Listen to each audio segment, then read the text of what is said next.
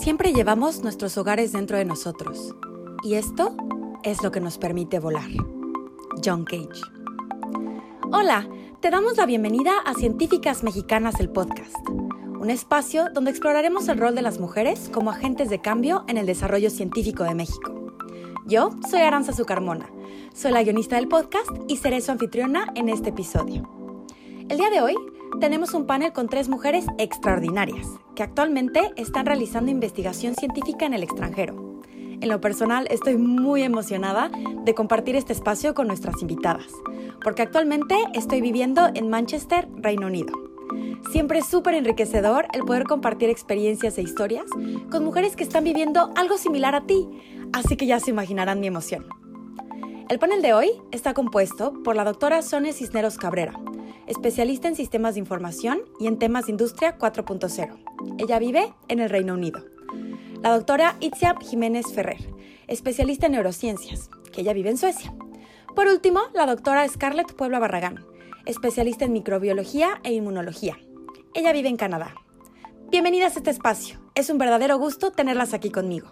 Para iniciar esta conversación, me gustaría que me platicaran brevemente su experiencia profesional y sobre el proyecto en el que están trabajando actualmente.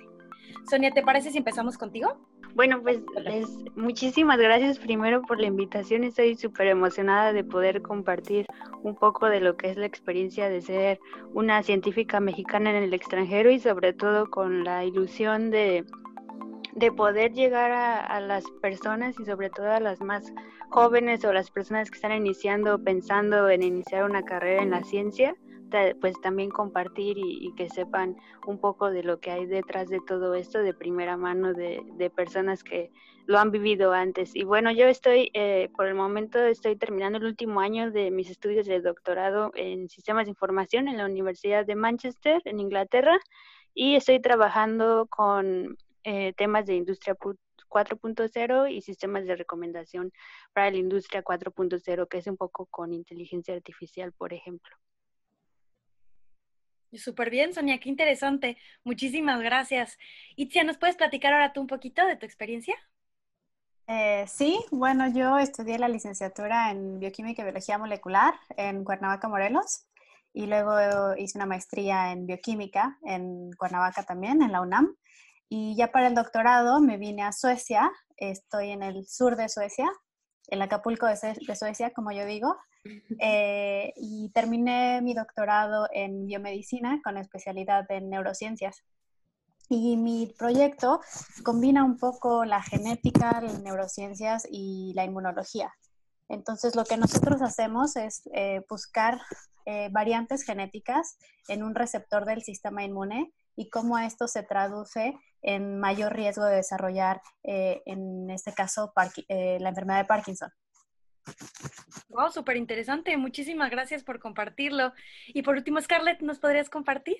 Sí, claro que sí. Bueno, yo, yo también todavía no, pero ya casi espero ser doctora. Me queda más o menos un año antes de graduarme. Este, y también les agradezco mucho la, la, invitación. Como dice Sonia, esto es una oportunidad muy padre. Me hubiera gustado muchísimo que existieran todas estas herramientas que ahorita cuando, cuando yo apenas empezando, entonces qué, qué bonito que están haciendo esto. Eh, y pues yo, en cuanto a mi experiencia, yo soy ingeniera en biotecnología, estudié en el TEC de Monterrey, me gradué en el 2013. Después trabajé aproximadamente un año y medio en Secretaría de Salud en Nuevo León. Este, entonces ahí tuve un poquito de acercamiento más como con la parte, como dicen, ¿no? Del mundo real, de cómo se aplican las cosas. Y posteriormente apliqué a hacer mi maestría y me vine a Canadá. Estoy en una ciudad que se llama London, pero no es ese London, es London, Ontario, en Canadá. Este, me vine a hacer mi maestría, donde estuve trabajando un poco con biología molecular de, de las plantas, del ginseng, de patógenos que afectan este tipo de cultivos. La terminé, la maestría en biología, la terminé en el 2017 y de ahí di un pequeño salto, me cambié un poco de área porque mi interés casi siempre desde pequeña ha sido el área de las ciencias de la salud. Entonces entré a hacer mi doctorado en microbiología y inmunología, que es lo que estoy haciendo ahorita, y en mi proyecto estamos trabajando específicamente con probióticos. Trabajo en un centro de investigación de microbioma y, y probióticos y yo estoy buscando cepas probióticas que se pueden aplicar para la salud de la mujer. En específico, para evitar infecciones vaginales, infecciones urinarias, minimizar síntomas, elaboración de un producto que pueda ayudar en esto. No, pues padrísimo, Scarlett. Muchísimas gracias por compartirlo y seguramente también a todo, a todo el público le va a interesar mucho en un futuro tu, tu, investigación. También está muy interesante. Muchísimas gracias. Sin duda, cada quien con temas muy diferentes, muy complejos y súper interesantes. Pero bueno, en este episodio principalmente lo que queremos hacer es conocer un poco más lo que significa para ustedes el ser científica fuera de México, lo que significó para ustedes dejar su país, su familia, sus raíces para ir a buscar en otro lado el cumplir un sueño. Y obviamente lo que esto implica en, el desarrollo de su vida personal y profesional, en las dos. Bueno, empezando por las preguntas, ahora sí, vamos a, a materia. ¿Qué fue lo que les llevó a buscar una oportunidad fuera de México? ¿Y por qué eligieron esa ciudad en donde están ahorita? Entonces, Scarlett, ¿qué te parece si comenzamos esta vez por ti? Ok, gracias. Pues a mí me llevó a buscar una oportunidad fuera de México porque quería expandir un poquito mi, área de expertise, conocer otro tipo de, otras modalidades de trabajo, eh, salir un poco de mi cultura, salir un poco de la zona de confort. Eh, me gusta mucho el país de Canadá, tiene muchas, muchas similitudes con México, está relativamente, estamos al menos casi en la misma zona horaria que México, me parece muy, muy bonito y la cultura canadiense es muy, muy agradable me interesaba un poco más. Y aparte, em, en cuanto a la ciudad que, elegí, fue más que nada por la universidad y específicamente por el grupo de trabajo. Entonces, como yo dije, yo me vine aquí a hacer mi maestría y había un laboratorio en específico que me llamó mucho la atención, que era relativamente similar a lo que yo, a la experiencia que yo ya venía teniendo, pero que me iba a dar un poco más con un programa un poco distinto a lo que podía encontrar en México. Entonces decidí tomar, tomar esa, esa oportunidad y así es como, como estoy aquí, como acabé aquí en Canadá. Muy bien, ¿y qué tal? ¿Te gusta mucho la ciudad? Sí, es, es una ciudad relativamente pequeña, bueno, para estándares mexicanos es una ciudad más o menos pequeña, más o menos de medio millón de habitantes. Para estándares canadienses es una, una ciudad grande, porque hay pocas ciudades grandes aquí. Todo está como lejos, ¿no? Está muy grande el país, pero hay poquitas ciudades, hay poca gente. Entonces es como un término medio, más porque yo, pues, no soy de Monterrey, pero venía de vivir de Monterrey, entonces como el caos de la ciudad, tráfico, contaminación, entonces aquí es como que muchos árboles, casitas, fue un cambio agradable. yo originalmente soy de, Morelia, entonces un poquito más parecido, ¿no? A, una ciudad así, más tranquila, más, bueno, aquí es muy universitaria, este, sí, sí, sí, me agrada bastante. Ay, qué bien, me da muchísimo gusto. Ahora, Tuitzia, platícanos un poco, porque me llamó mucho la atención esto que comentaste de el Acapulco de Suecia. Platícanos un poquito más de justamente de, de por qué elegiste esta ciudad, ¿no? Y, y, todo de, y por qué quisiste salir de México. Sí, bueno, yo siempre he estado interesada en, en conocer diferentes culturas. Eh, me llama mucho la atención sí, conocer eh, comida de diferentes lugares, arte de diferentes lugares y, viajé mucho en México porque eso me, atraía mucho, ¿no? Entonces, eh, cuando terminé mi maestría, eh, ya quería salir de México y, estudiar mi doctorado fuera de México. Y mm, la verdad es que yo no quería ir a Estados Unidos, era algo que tenía claro, como no, no, quiero, no quiero ir para allá, prefería venir a Europa. Eh, y en ese tiempo mi situación personal me llevó a aplicar a, universidades en Suecia y en Dinamarca. Y em, bueno, me, me, aceptaron en la universidad en, en, en, la que estoy ahorita, en donde estoy en mi doctorado. Eh, y es una, es una ciudad muy chiquita y viví ahí por cuatro años, pero ya después de eso me cambié a la ciudad donde vivo ahora, que es una ciudad más o menos de 650 mil habitantes. Y, y, es la parte más sur de Suecia. Entonces, digamos que es la que tiene el mejor clima para estándares suecos. claro, ahora este entiendo lo del Acapulco. Digamos que es la más calurosa, entre comillas, para su Exactamente, sí, sí, sí. Entonces, este yo lo que hice fue buscar, eh, yo venía de un laboratorio que combinaba inmunología con eh, neurociencias en, México y lo que hice fue buscar un laboratorio que hiciera lo mismo. o similar en la misma área. No estudié la misma enfermedad que estudié en México, pero sí era en la misma, en la misma línea. Y, y, en ese sentido fui muy, fue muy afortunada. Sí, súper interesante. Oye, y una pregunta, porque dijiste que específicamente buscaste en Suecia y Dinamarca. ¿Por alguna razón es, digamos, que son mejores en esa área o simplemente esos dos países te llamaban la atención? Eh, sí, no, esos, esos dos países eran los que me llamaban la atención, sí. Qué, curioso, ¿por alguna razón en específico?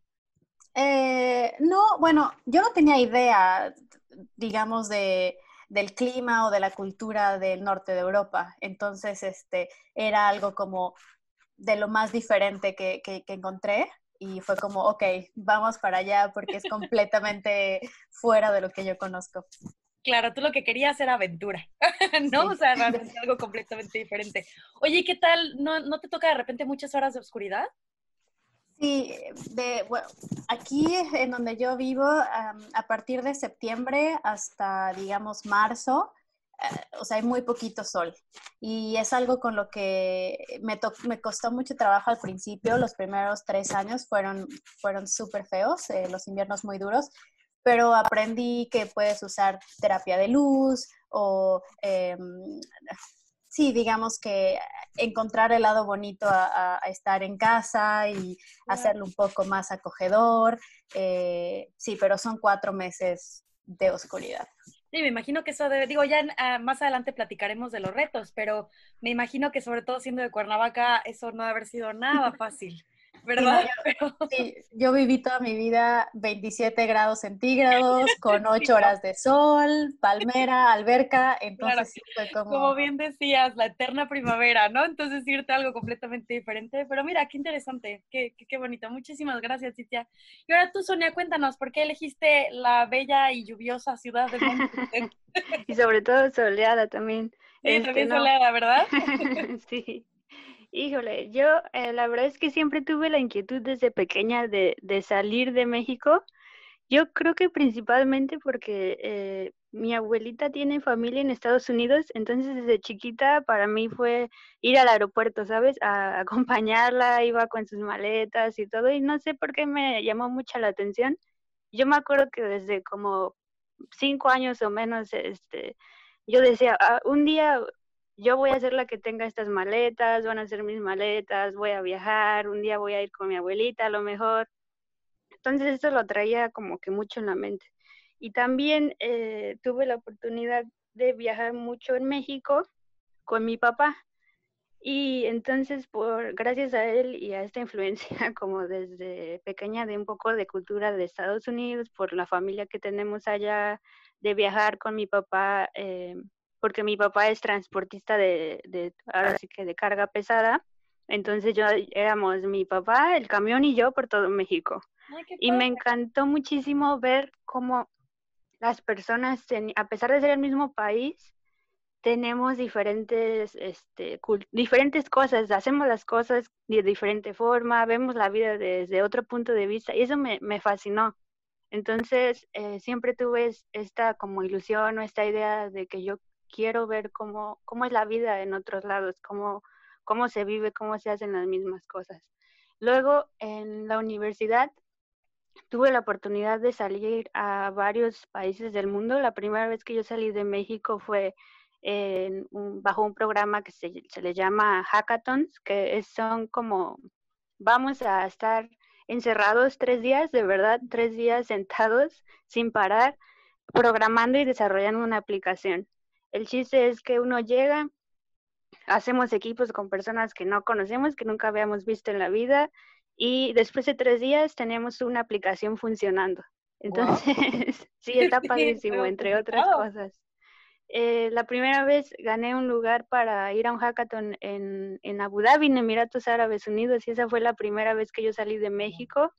Entonces de ahí como que para mí fue lo máximo conocer personas, conocer gente de otros países, eh, trabajar con ellos, eh, llenarme de la cultura, de sus ideas, de, técnicas eh, que ellos aprendieron en sus universidades. Para mí esa como multiculturalidad y esa mezcla de diversidad fue para mí fascinante. Después, entre otras cosas, el último año de la universidad lo cursé en España y pues fue todo igual eh, muy padre cuando regresé simplemente me quedé con ganas de más. y cuando estaba en México, eh, siempre yo había tenido la idea de, de, estudiar una maestría y después llegó la oportunidad y Manchester me pareció un lugar en donde yo podía desarrollar también como que un poco mis, mis sueños. Me interesaba muchísimo desarrollarme en el idioma inglés y a pesar de que España para mí es un país que, que me encanta muchísimo, pues no podía a lo mejor ahí desarrollar mis metas, que era eh, mejorar el idioma.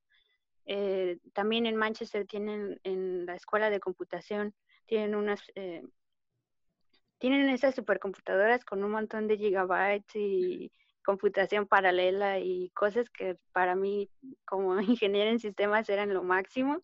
Entonces fue por eso que escogí eh, la Universidad de Manchester, apliqué y bueno, eh, obtuve un lugar en la maestría en investigación trabajando con Big Data y pues así fue como llegué a Manchester y así fue como un poco de la historia de la oportunidad fuera de México.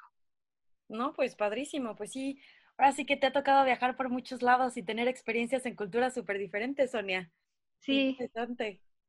Me parece muy bien. Y bueno, justamente hablando de esto que compartes, de de, vivir en lugares tan diferentes y con culturas tan diferentes, pues creo que cada una de nosotras vivimos en lugares en donde la cultura es completamente diferente a cómo es la cultura en México.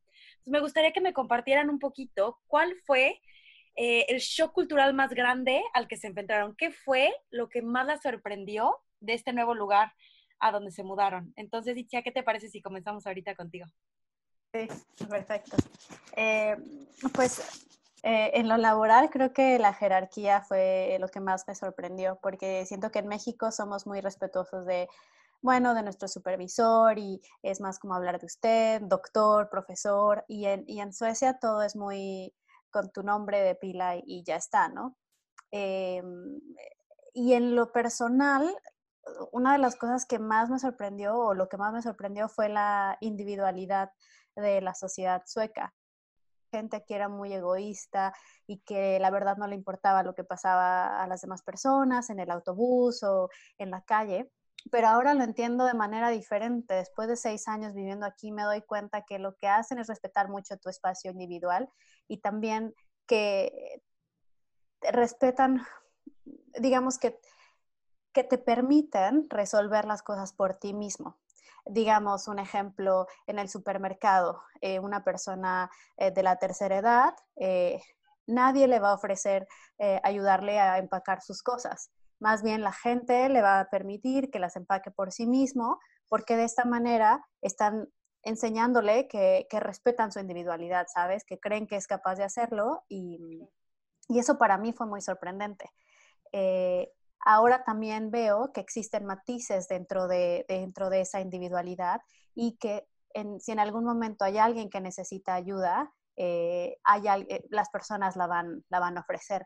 Pero, por ejemplo, aquí em, hay, está, todo está diseñado para ser muy inclusivo. Entonces, personas eh, en silla de ruedas o personas em, que necesitan alguna, alguna ayuda, Em, pueden valerse por sí mismos. Entonces, de esta manera, sí, hacen que, cada quien tenga su propio espacio y sean capaces. Entonces, creo que eso fue algo que me, que me sorprendió mucho. Eh, y ahora estoy muy, muy cómoda en, ese respetar mi espacio y, y, pasar tiempo sola y sí, como, como ser más individual, o más independiente, digamos. Claro, sí, por supuesto. Es curioso cómo la misma sociedad te va enseñando todas esas cosas, ¿no? Qué interesante, qué curioso, nunca me lo hubiera imaginado. Muchísimas gracias, Ticia, qué interesante. Ahora, Sonia, ¿qué te parece si ahora nos platicas tú? ¿Qué fue lo que más te sorprendió de llegar a vivir a Manchester? ¿Cuál fue tu shock más grande?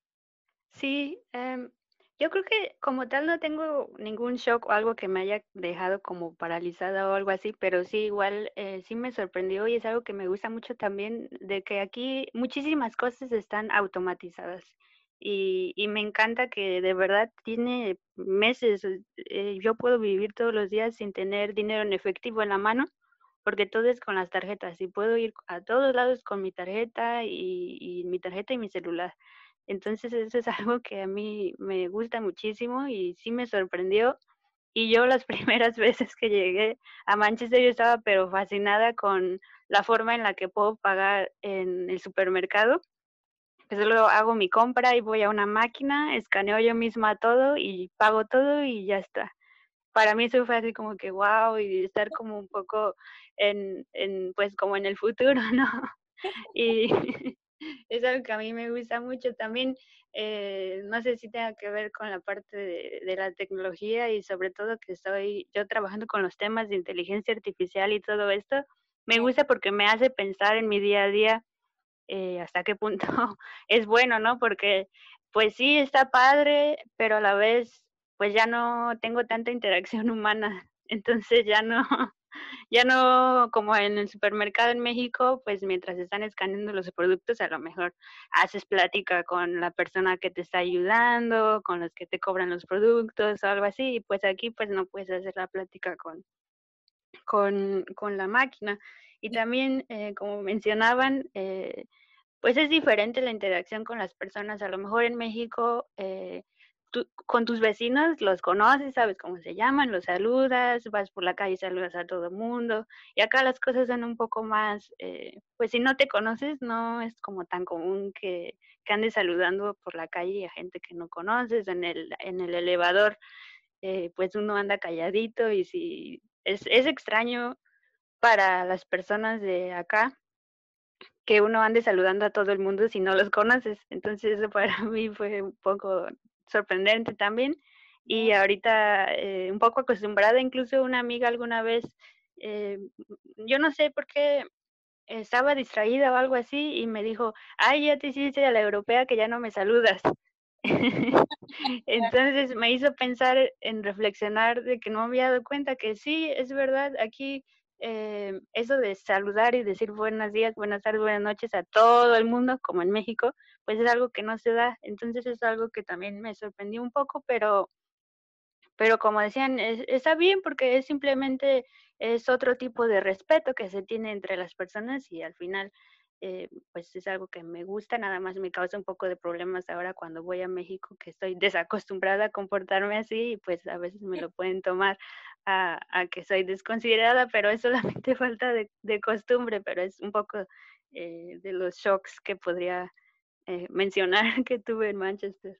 Sí, claro, Sony, qué curioso, porque también este, se parece mucho a lo que nos platicabais, esta idea de la individualidad, de que tú tienes sí. tu espacio, eres tú, y normalmente saludas a la gente de lejitos, a lo mejor no, obviamente como no tú dices, no a todo mundo, pero cada sí. quien con su espacio y con, y con su distancia. Y justo sí, a mí interesante ahorita que mencionas, también para mí fue uno de los shocks más grandes, porque yo estaba acostumbrada a entrar, a entrar entras a un edificio y saludas a las personas que están de seguridad o cosas por el sí. estilo.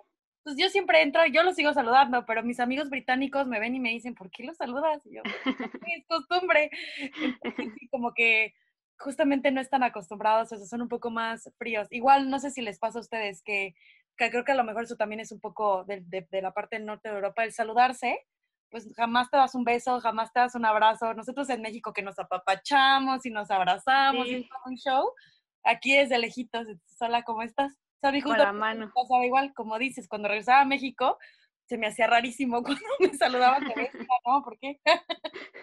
Entonces sí, es muy curioso, pero muchas gracias, Sonia, por compartirnos tu experiencia y podemos ver ahorita cómo es, es este, este comportamiento en, en Europa. Entonces ahora platícanos tú, Scarlett, ¿cómo lo sentiste en Canadá? ¿Te sentiste algún shock así muy grande? Platícanos. Aquí es muy chistoso, porque ahorita que las escucho, hay muchas cosas muy similares, pero justamente me acuerdo la primera vez que, que, llegué, de hecho todavía no tenía mi departamento, entonces me quedé en un hotel en el centro y salí a caminar. Y como que lo primero que noté es que la gente está muy al pendiente de, de la gente a su alrededor, de no incomodarla, no molestarla.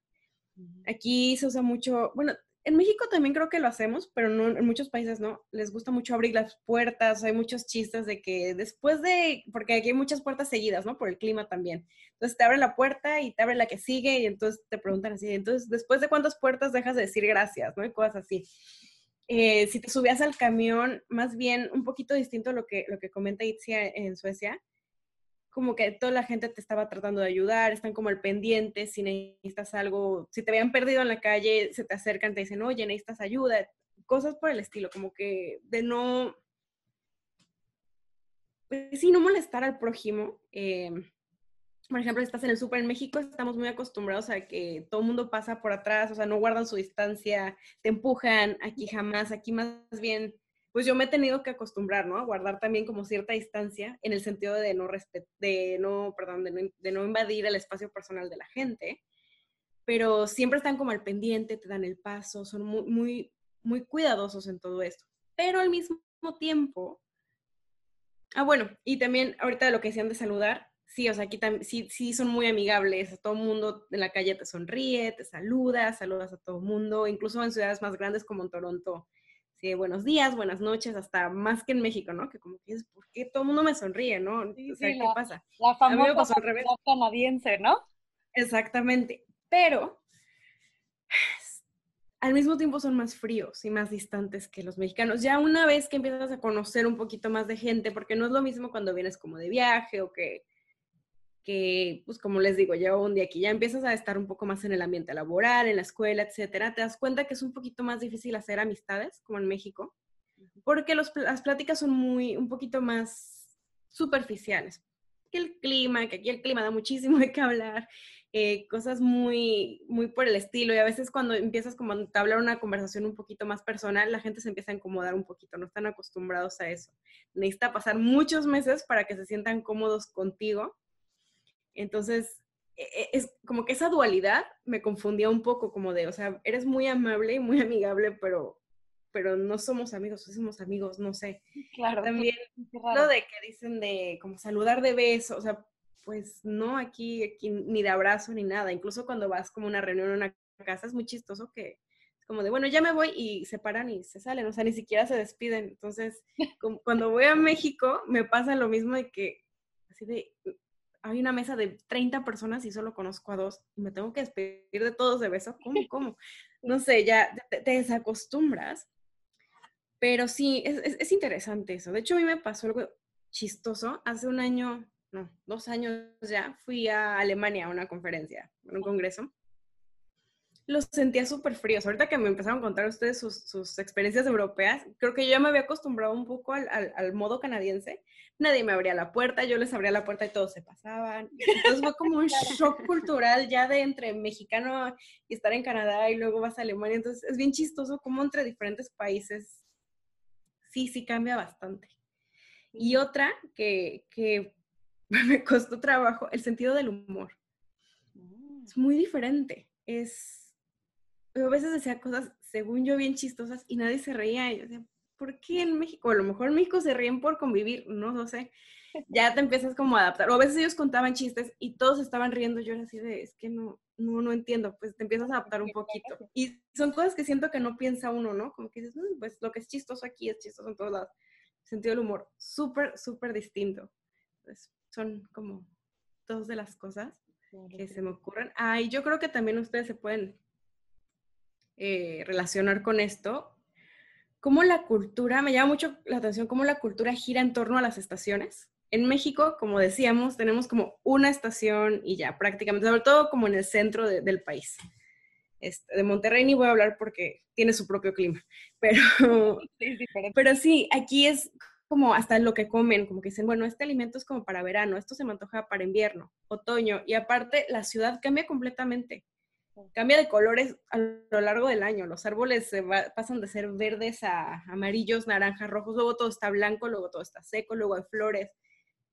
Y la cultura gira mucho alrededor de eso, las actividades que hacen, no sé, ahorita todo el mundo está haciendo los barbecues, en invierno les encanta ir que a esquiar, que a hacer varios tipos de, deportes de este tipo de, de, invierno. Entonces eso se me hace muy interesante porque en México no es algo que tengamos, ¿verdad? En México, pues casi siempre es igual, o sea, nomás hace poquito más frío, poquito más calor, pero no, no cambia, no cambia así tan drástico. Entonces se me hace bien interesante, porque es como lo que ve uno en la tele, casi siempre, ¿no? En las películas. Sí, claro, o sea, a mí me pasaba de niña, no entendía en las caricaturas, yo decía, pero ¿por qué lo marcan tan diferente?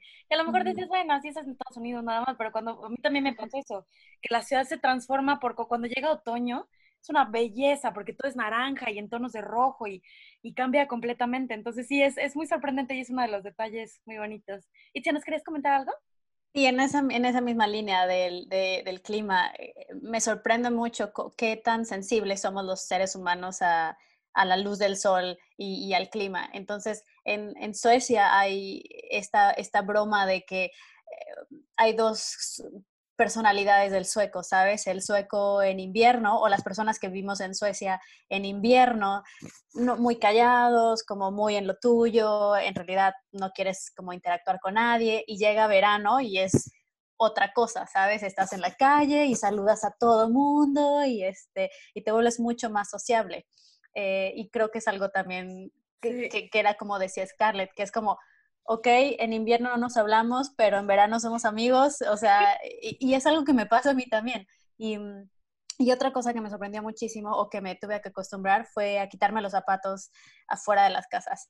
Y por, por, la nieve, por la lluvia, y que al principio decía, hoy, ok, iba a fiestas y yo toda como arregladita y toda, pero en calcetines, sin zapatos, porque pues así es, ¿no? Entonces ahora cuando voy a México, así yo ando, bueno, normalmente andaba yo descalza, pero ahora pongo mis zapatitos así afuera y es algo que, que a mi mamá la vuelve un poco como, ¿qué onda? ¿Qué pasa contigo?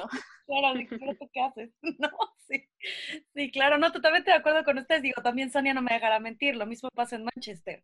normalmente estamos acostumbrados a semanas de lluvia, nublado, no sale el sol y de repente sale el sol y se vuelven locos. A mí me daba mucha risa cuando recién llegué, el primer verano que estuve acá, me dio muchísima risa porque el primer día de lo que le llaman acá heatwave, que son las, estas ondas de calor muy altas, eh, veías a todos los británicos como estaban rojos, rojos, rojos, rojos, de que habían pasado horas en el sol, porque dicen, de aquí soy, o sea, sale el sol y yo de aquí no me muevo. Y sí, les cambia completamente el ánimo, el humor.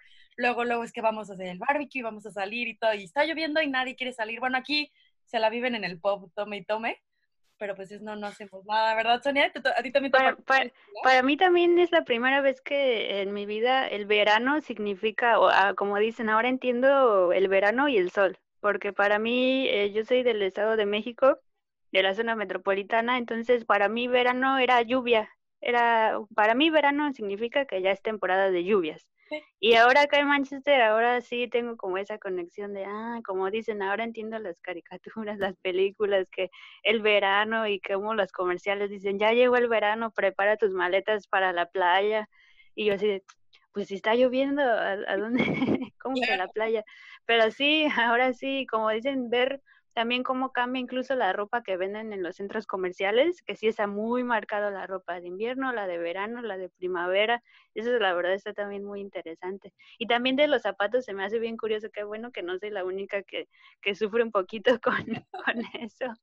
Pero la verdad es que yo no termino de acostumbrarme y lo que hice fue tengo mis zapatos para dentro de casa y cuando voy a alguna casa o algo así me llevo mis zapatos que solo uso adentro de las casas porque no me termino de acostumbrar a estar en calcetines en, en el piso o cosas así. Entonces eso sí definitivamente es, algo.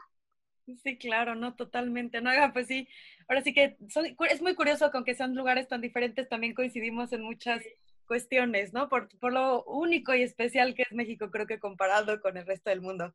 Justo hablando de eso, porque pues mexicanos sabemos en todos lados, ¿no? Entonces, eh, ¿cómo es la comunidad de mexicanos en el lugar en donde están viviendo? Normalmente se suelen ver, suelen organizar muchas cosas juntos.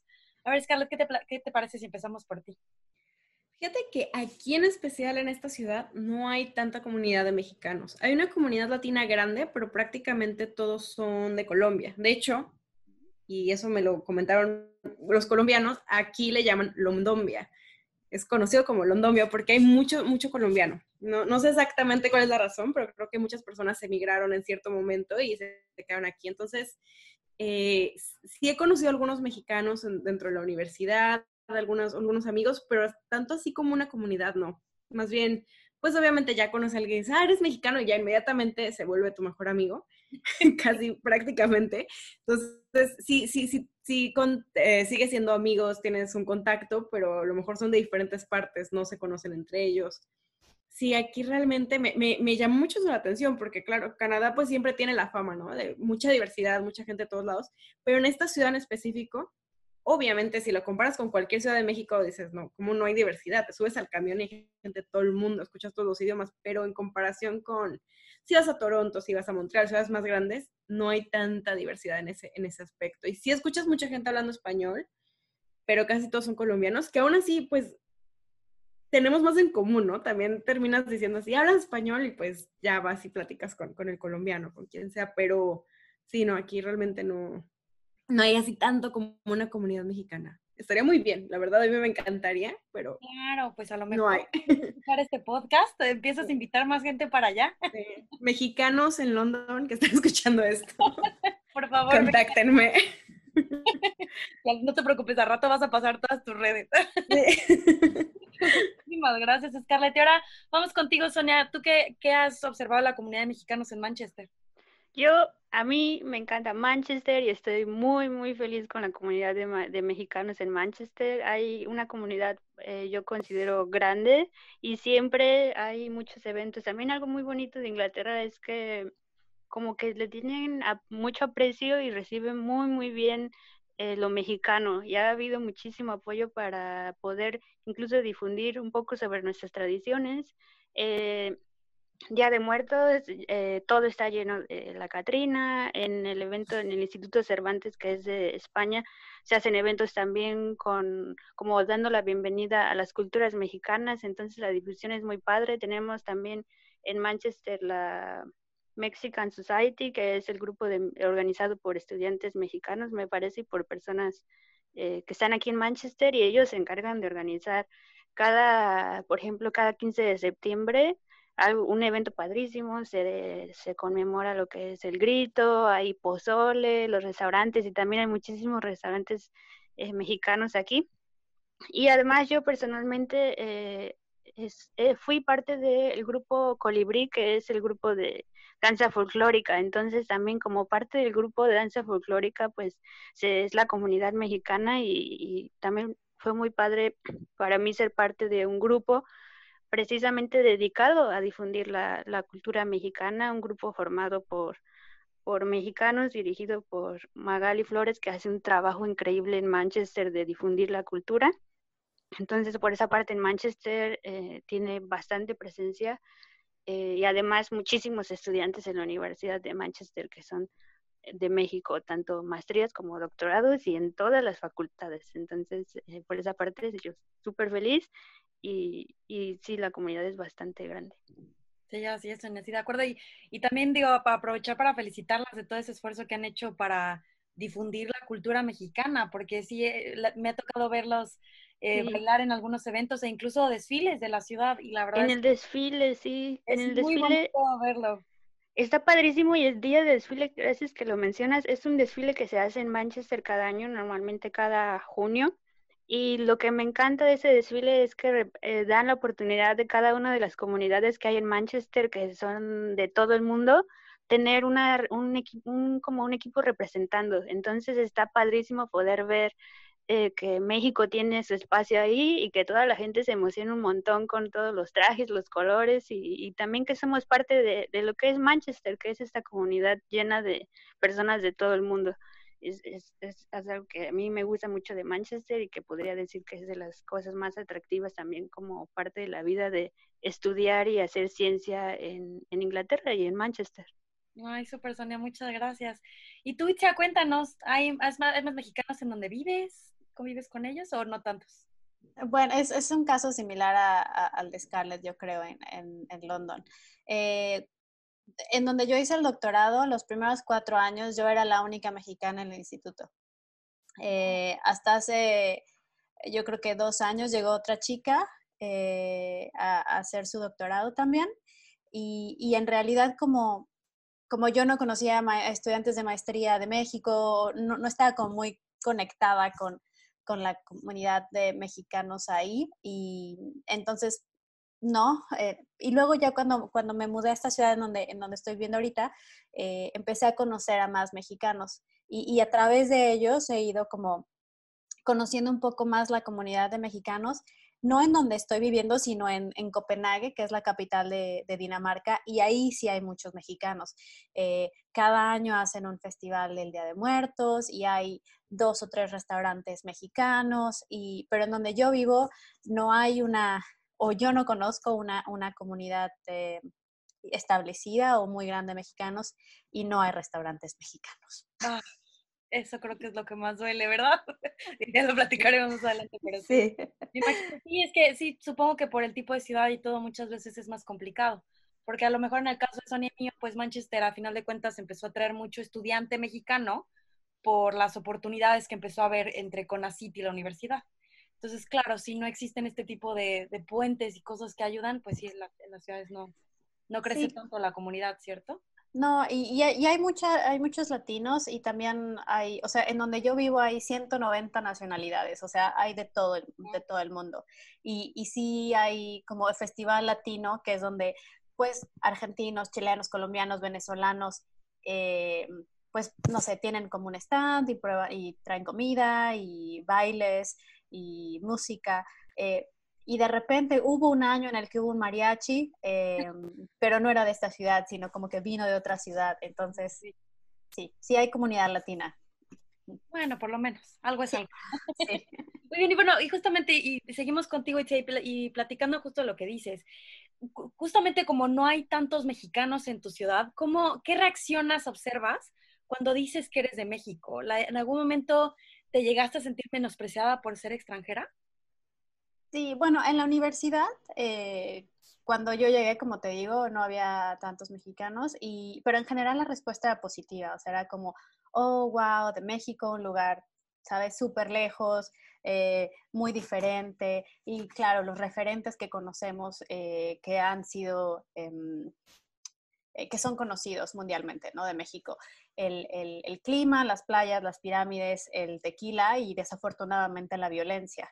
Em, y en general nunca me sentí eh, rechazada o menospreciada por ser extranjera. Sí había de repente por ahí un bully en mi, en mi, en mi piso que, que mencionaba muchos de los estereotipos usados para, eh, para los mexicanos eh, a manera de broma conmigo. Eh, sí, lo, que conocemos, ¿no? La violencia o los, eh, las personas que son eh, inmigrantes en Estados Unidos y cosas así.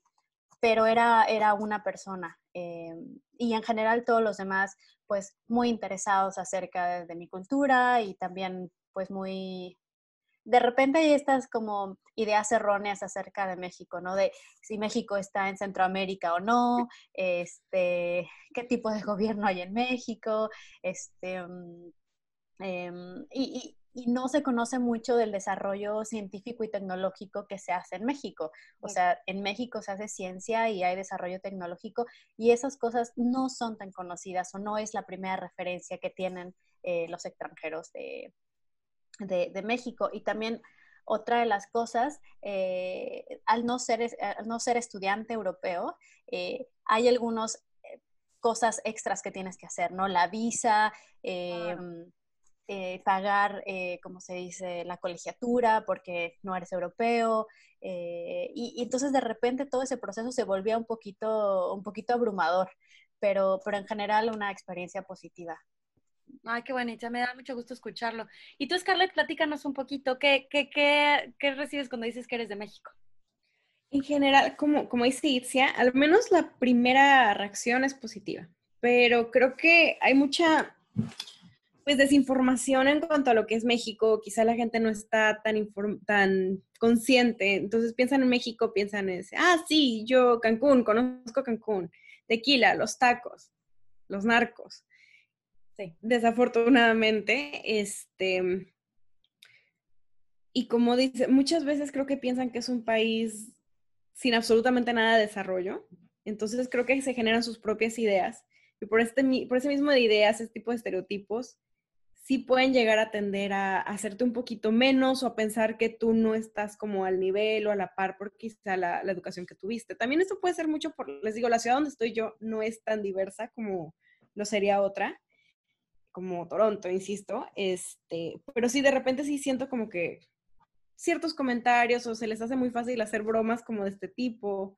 donde se centran mucho en eso y la violencia y que los jardineros o cosas así. Creo que también como estamos muy cerca de Estados Unidos, se presta mucho a esa ideología. Obviamente los canadienses son muchísimo más educados, más correctos en general como cultura, ¿verdad? O sea, no hay tanto racismo como lo hay en Estados Unidos, pero sí suelen haber personas que te das cuenta que a lo mejor no te lo dicen, pero inmediatamente cuando empiezas a hablar, tienes el acento en español, cambia su actitud hacia ti un poquito.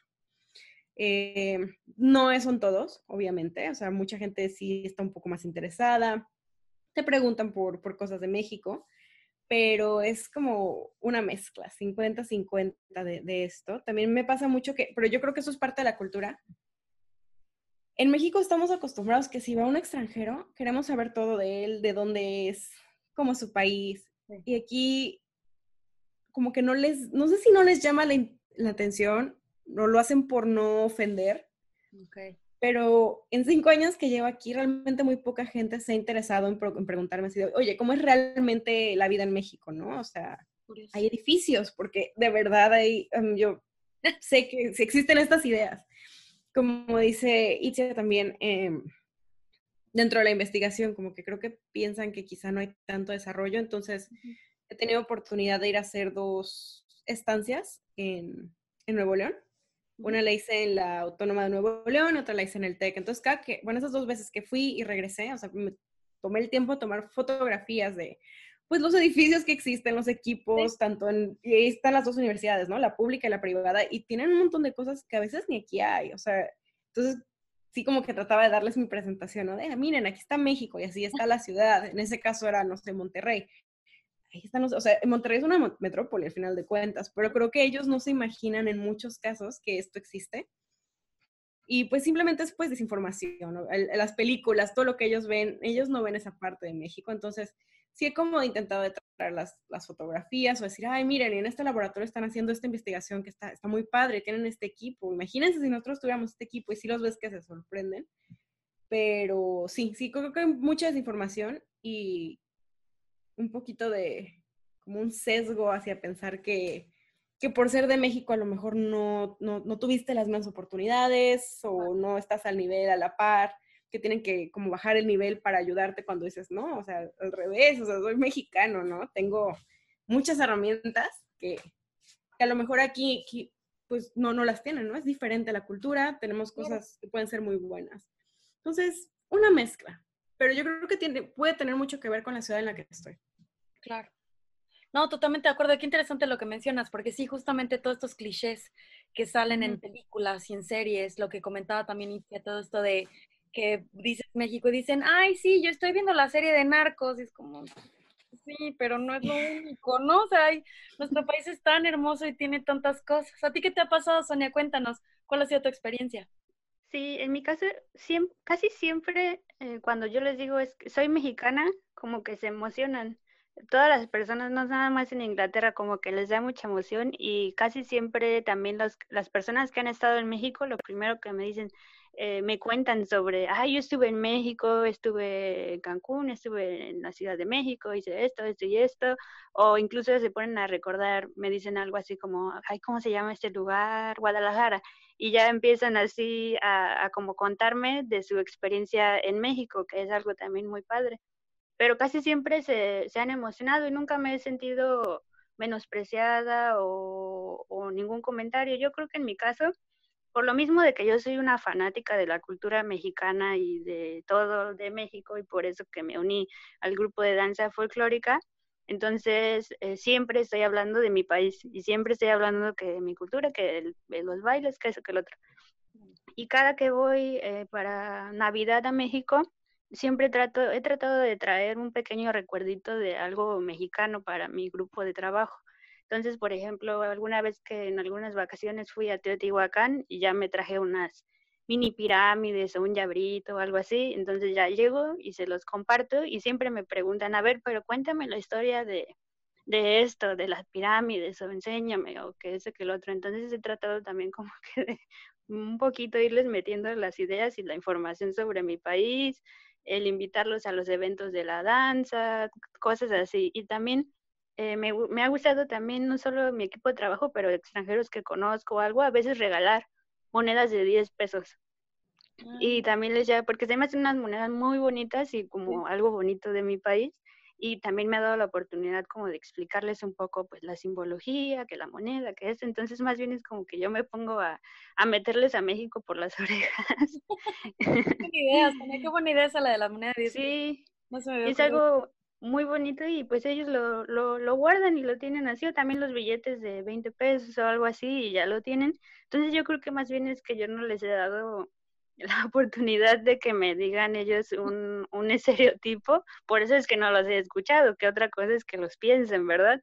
Eh, pero esa ha sido mi experiencia en cuanto a, al ser mexicana y para mí es un, un, gran, gran orgullo ser mexicana y es lo primero que ando contándole a todo el mundo de soy mexicana, es mi país, esta es mi cultura, esta es mi danza y entonces es por eso que yo creo que no he escuchado tantos comentarios de estereotipos o cosas así.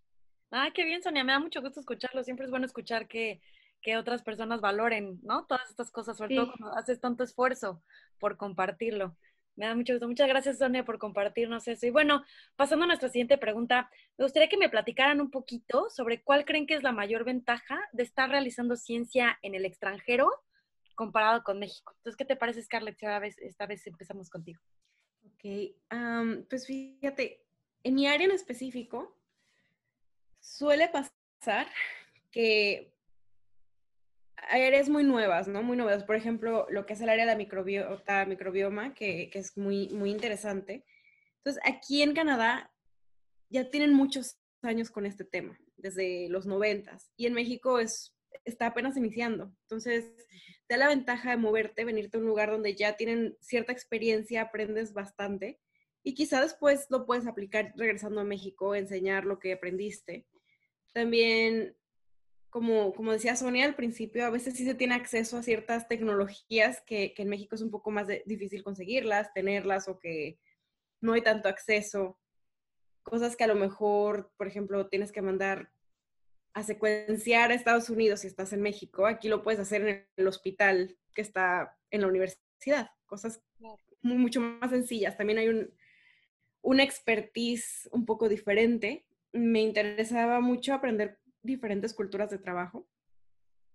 Este, entonces, muy interesante ver cómo trabajan aquí, cómo, cómo es la socialización, cómo es este, como el networking también, empiezas a conocer más gente.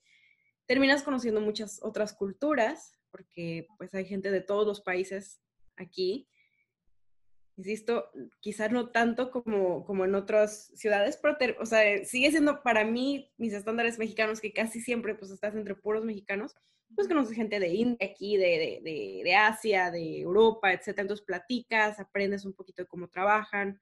Tú también puedes traer un poco a la mesa de lo que aprendiste en México, de los de las herramientas, del, del modo de trabajar que tenemos los mexicanos, que creo que es muy valioso también.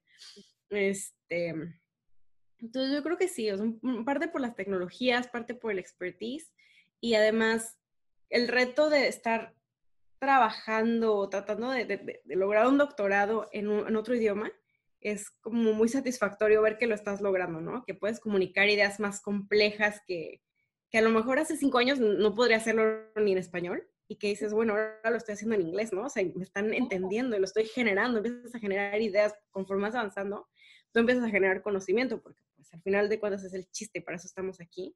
Y eso es, eso es bastante satisfactorio. En, este caso, pues es en inglés, pero pues no sé, muchos países.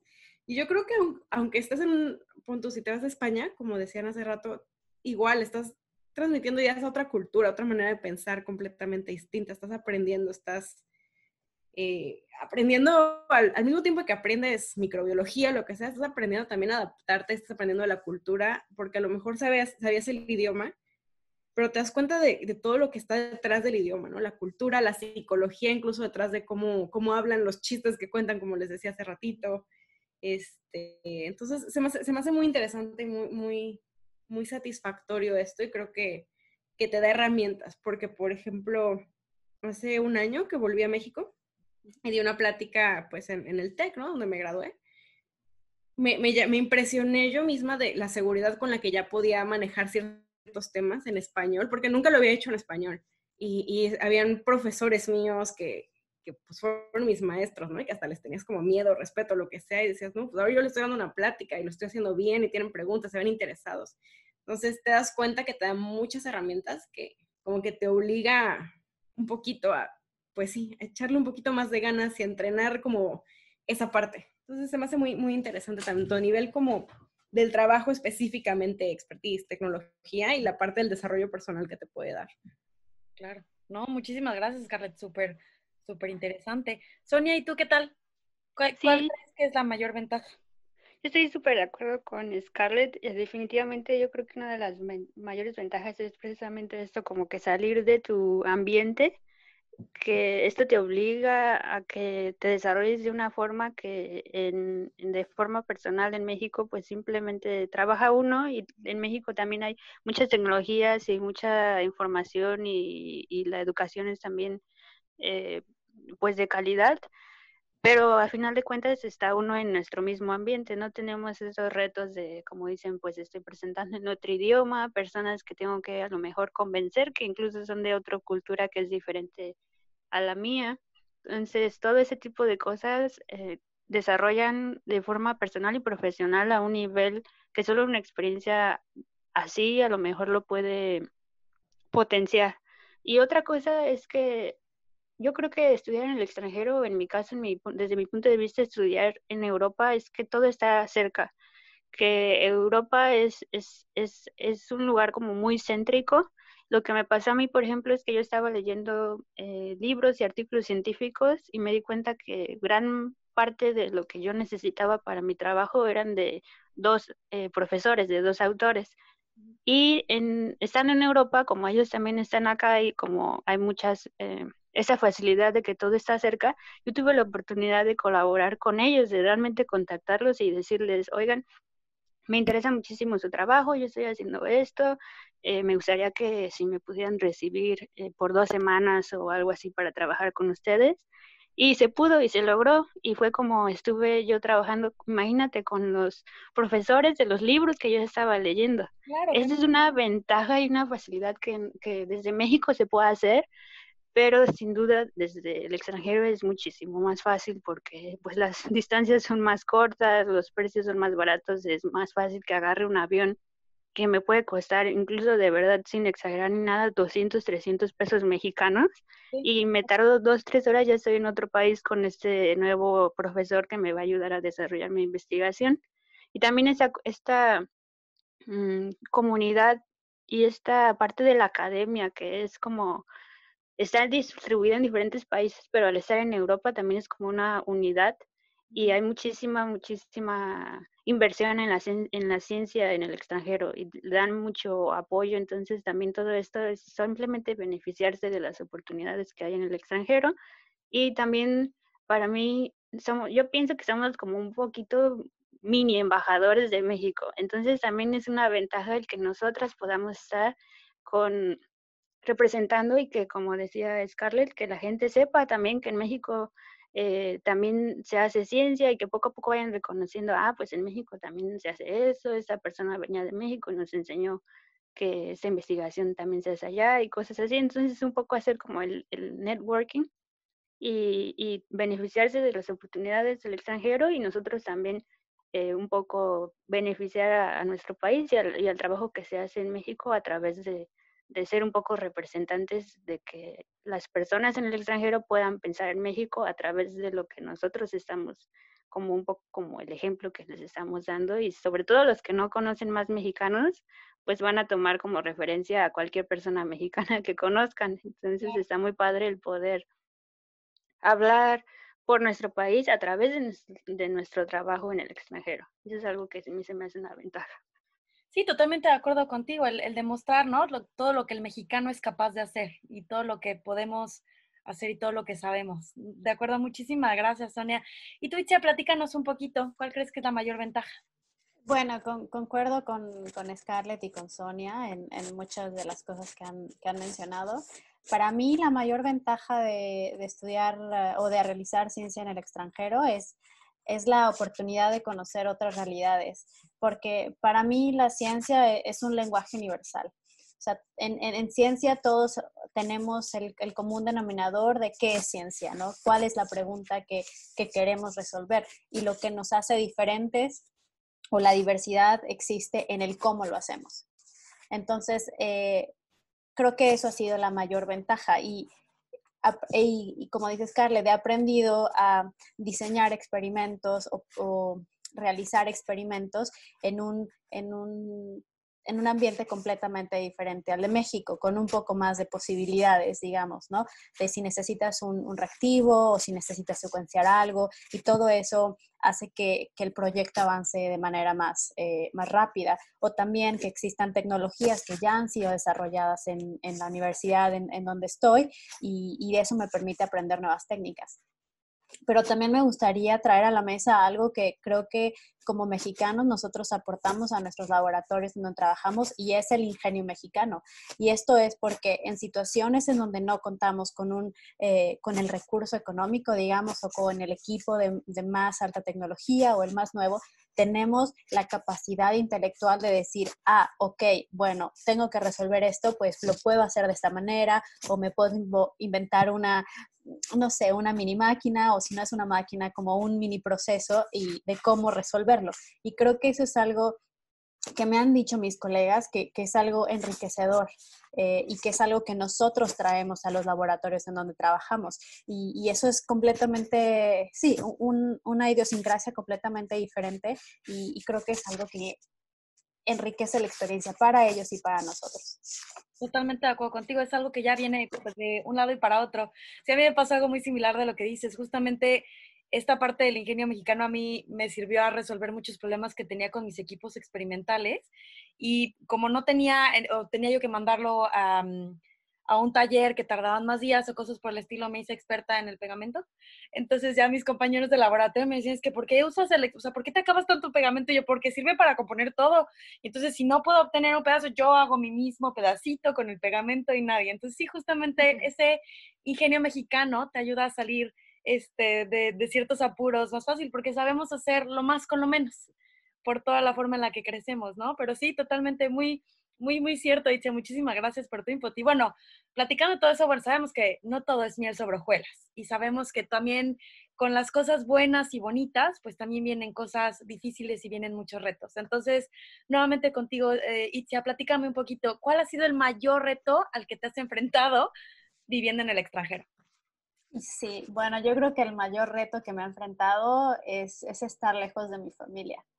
Eh, y, y, por ejemplo, te cuento, les cuento una experiencia, es eh, con el terremoto de hace dos años, eh, yo estaba, estaba en una conferencia eh, en Australia y, y, pues yo estaba dormida, ¿no? Entonces cuando, cuando me despierto y entonces veo, escuché en el radio, escuché en el radio que había un terremoto, que hubo un terremoto en México, yo no sabía nada, entonces reviso el teléfono, mensajes en los grupos de WhatsApp de la familia, este, y me meto a ver como las noticias y, todo este caos y, los videos y, entonces es una impotencia, no sé, es, increíble, ¿no? El, que decir, estoy lejísimos de mi familia, no sé qué pasó, no sé cómo están eh, y no puedo estar con ellos. Que pensándolo racionalmente, no hubiera cambiado nada si yo hubiera estado en México o no, pero solo el hecho de estar lejos en una situación así lo convierte todo mucho más, no sé, estás mucho más sensible. Entonces yo creo que para mí ha sido estar lejos de mi familia y, mis amigos em, y, y, adaptarme a una nueva cultura, a una cultura en donde, pues sí, estoy un poco, digamos, más sola, sin, sin, este apapacho de la familia y de los amigos, eh, cuando hay días, por ejemplo, que te va súper mal en el laboratorio o que no te funcionó nada o, que el clima está fatal y que no has visto el sol por días y, lo único que tienes es el contacto, digamos, eh, digital, ¿no? Eh, que sí, aunque tengas amigos aquí, se extraña, se extraña la familia y los amigos.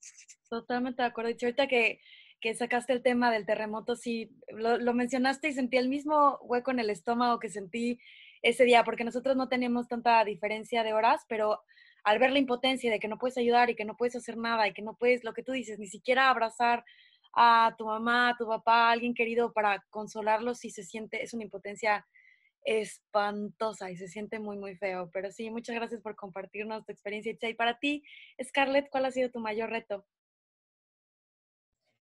Pues yo creo que igual que, que Itzia, ¿no? O estar lejos de la familia, que empiezas a perder de todo, ¿no? Bautizos, nacimientos, cumpleaños, reuniones, o sea, se siente, pues, la verdad se siente feo, pero afortunadamente, y agradezco muchísimo que esto, o sea, que estoy aquí en estos tiempos donde la tecnología te puede acercar, aunque sea un poquito, mínimo te mandan fotos, a veces te ponen hasta una videollamada en medio de, de la reunión familiar, ¿no? Y a lo mejor no escuchas nada, pero sientes que estás ahí.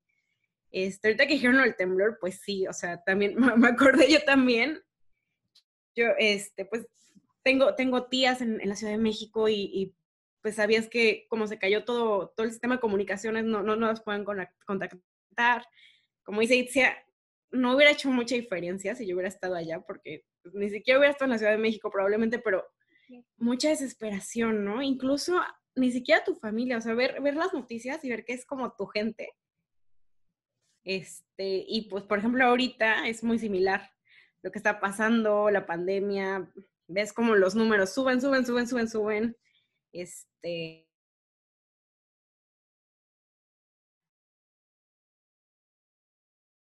creo que tenemos, es mucha suerte estar aquí en Canadá, han hecho un manejo magnífico. Y, y luego ves la contraparte, ¿no? ¿Qué, ¿Qué, está pasando en México? ¿Cómo lo está tomando la gente? Y que da mucha ansiedad, mucha desesperación y dices, no manches, o sea, pues no puedo hacer nada. Claro. Entonces sí, sí creo que en ese tipo de situaciones que pues fue como la del temblor, como dice, y pues ahorita que lo que estamos viendo creo que es muy difícil o que, por ejemplo, en mi caso se canceló, pues yo pensaba ir a México, ¿no? Y ahora dices, pues quién sabe cuándo va a poder volver a ir. Sí. Entonces, y pues eh, todas, estamos, todas estamos en las mismas. Sí, igual. Yo sé que estamos en las mismas. Entonces, cuando pasan este tipo de cosas, como a nivel macro o a nivel micro, con un familiar en específico, pues, pues sí dices, ay, no sé, te da mucha desesperación estar, estar tan lejos. Sí, eh, que yo no estoy tan lejos como ustedes, pero de todos modos no es tan sencillo. Ahorita, o sea, de plano estás atado de manos porque ni te puedes subir a un avión, ¿no? O sea, no puedes, aunque quisieras. Entonces, yo creo que sí, es eso de la familia. Y si volvemos como, nos salimos un poquito de la parte como personal y un poco más a la, a la profesional, volviendo a eso, cuesta un poquito de trabajo, al menos a mí creo que es un poco, tienes como que trabajar el doble para que te tomen en serio, igual como si fueras una persona de aquí, canadiense o americana, o como ellos se llaman, blanco, ¿no? Por así decirlo, eres una minoría y tristemente, y no lo hacen de manera eh, no lo hacen a, propósito, quizá esto ya es pues algo con lo que crecieron. Si tienes un supervisor o profesores que son más grandes, que vienen de, otra, de otros tiempos, tienen ciertas ideas, entonces creo que a veces, pues uno, como siempre, si eres mujer, te cuesta un poquito más de trabajo que te tomen en serio, te tomen en serio en muchos casos. Y luego aparte eres mexicana, tienes el acento, o sea que por muy bien que hables vas a tener el acento porque pues no eres de aquí. Entonces, desde que escuchan como que ya tienes el acento, es como que una pequeña barrera que entonces tienes que aprender como a luchar contra ella y demostrarles, no, o sea, hasta, o sea, tengo cosas también que ustedes pueden aprovechar, como lo que dijeron del ingenio mexicano, que es de las primeras cosas que notas, ¿no? Que dices, pero ¿por qué se les está cerrando el mundo? Sí, está muy fácil el resistor o lo que sea. Entonces, esa es la, la, otra parte difícil que, que te, tardé mucho en darme cuenta, de, como de esa parte, pero sí, o sea, al final de cuentas, sí tienes que como hacer como un doble de trabajo, triple de trabajo a veces para, para lograr los mismos resultados, tener las mismas oportunidades.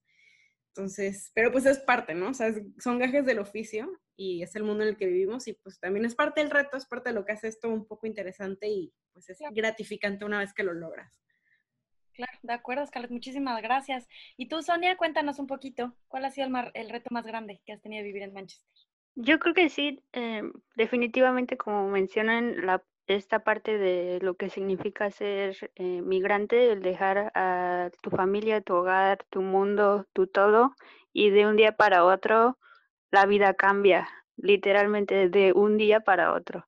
Eso es la parte de la adaptación, es como de las, de las cosas más retadoras y, más difíciles. Por otro lado, también para mí ha sido eh, un reto muy grande la adaptación en cuanto a la forma de aprender. He tenido que aprender a aprender otra vez y desaprender como, como estaba acostumbrada a aprender, porque yo estudié la una ingeniería en México y la maestría y estoy terminando el doctorado acá. Y los programas son realmente muy, muy diferentes. Y la forma en la que se aprende, en la que estudié y en la que aprendí la ingeniería, el proceso de aprender es muy diferente y son cosas que no funcionan aquí. No significa que esté bien o que esté mal, simplemente son diferentes.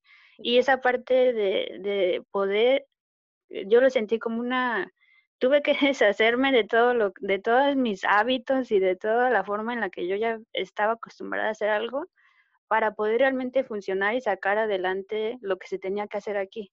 Entonces, toda esa parte, y es que es casi contratiempo, que no te da, no es como que, ay, pues ahí cuando tú te sientas mejor o cuando estés bien, ya te pones a trabajar. Es que no hay tiempo para eso, tienes que aprenderlo, tienes que seguir echándole ganas y tienes que ver cómo le haces para poder sacar el trabajo. Y muchas veces no es que uno sea tonto o, que no sea capaz, es simplemente que la forma en la que yo estaba acostumbrada a aprender o a hacer algo no es la misma forma que se requiere para sacar adelante las cosas acá.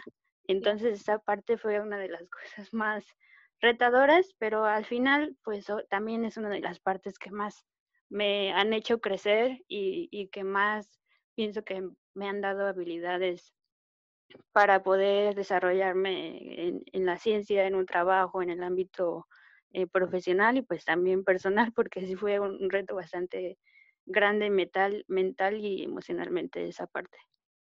Claro, Sonia, sí debe haber sido muy, muy complicado lo que dices, el desaprender todo lo, todo lo que ya sabías para volver a llenar esos vacíos y, aplicarlo a la forma. Y, con esto que nos comentas, me gustaría, Sonia, que nos platicaras un poquito ya, ya que estás hablando de que esto te ayudó a aprender y a crecer. Adicional de esto, ¿hay alguna otra cosa que digas, este es el mayor, o sea, si, si yo te pidiera cuál fue toda tu experiencia, de todos los años que llevas viviendo fuera de México, qué ha sido lo que has aprendido, o sea, el mayor aprendizaje, ¿cuál me dirías que sería? Híjole, yo creo que eh, aparte de vivir fuera de, México, también la parte de la maestría y toda la enseñanza, el aprendizaje de acá es que eh, aprender a estar cómoda en la incertidumbre. Eso ha sido como mi mayor aprendizaje para todo, para la vida, para el trabajo, para todo, porque sobre todo la ciencia así es, y es algo que a lo mejor en otras áreas es un poco más eh, común o se está más familiarizado con eso, pero pues yo, viniendo de la ingeniería donde todo es matemáticas, todo eso, si eso no es, se acabó. En la ciencia no, en la ciencia las cosas no son así, las cosas es que vas a estar un mes trabajando durísimo con algo y al final no, no, no porque hayas trabajado un montón significa que vaya a servir. Y no significa tampoco que sea uno tonto ni nada. Simplemente así es la, la ciencia. Entonces, eh, yo creo que el aprendizaje más grande ha sido para mí el aprender a sentirme cómoda con la incertidumbre y, y también eh, darme cuenta de que ahora no solo tengo el sueño de ser un agente de cambio para mi país o para mi entorno, sino que ahora tengo la esperanza de que realmente pueda yo hacerlo, porque desde acá las cosas se ven como que de fuera y también estar acá como la experiencia en el extranjero me ha dado la oportunidad de darme cuenta de áreas de oportunidad que hay en mi país, en los que a mí me gustaría pues participar a que se pueda mejorar un poquito y es algo que a través de la ciencia eh, creo que se puede lograr. Entonces también esa es una enseñanza de, de saltar de que sea solo un sueño a que se convierta en una esperanza, en una meta de que sí se puede llegar a ser. Entonces básicamente ese ha sido mi mayor aprendizaje viviendo fuera. No, y uno súper interesante y súper importante, Sonia, porque sí, como dices, hemos tenido la fortuna de absorber todas estas cosas de culturas diferentes, pues qué mejor que podamos retribuir un poquito y ayudar un poquito a la situación de nuestro país. Pero muchísimas gracias, Sonia. Y tú, Itzia, platícame un poquito, ¿cuál ha sido tu mayor aprendizaje? Yo creo que mi mayor aprendizaje ha sido, en, lo laboral, ha sido a tener confianza en mí, o sea, como dice, como dice Scarlett, eh, que te das cuenta que eres capaz de hacer las cosas y que, y que te sorprendes, ¿no? Porque siento que, que como mujeres eso, eso nos cuesta, ¿no? Nos cuesta creérnosla y nos cuesta, nos cuesta decir, sí, yo fui capaz de hacer eso y, y, y, eso ha sido mi mayor aprendizaje, como, como el decir, sí puedo, sí puedo y, lo, que me, y lo que me propongo lo, lo puedo lograr con esfuerzo y con tiempo y con dedicación y, con, todo, con todo lo que conlleva em, plantearse este tipo de retos, pero, pero tener más confianza en mí. Y en lo personal, yo creo que, que el darme cuenta que, que hay valores, eh, digamos, fundamentales que se compartan en todas las culturas, ¿no? O sea, que no somos tan diferentes, que en todos lados, que en todos lados hay comida rica y que en todos lados eh, mamá es mamá y que en todos lados eh, la familia es la familia y, y, usan música para sentirse contentos y, cómo eso nos acerca y cómo eso nos vuelve muy, muy similares y mm, independientemente de la, de la parte del mundo que seamos, ¿no?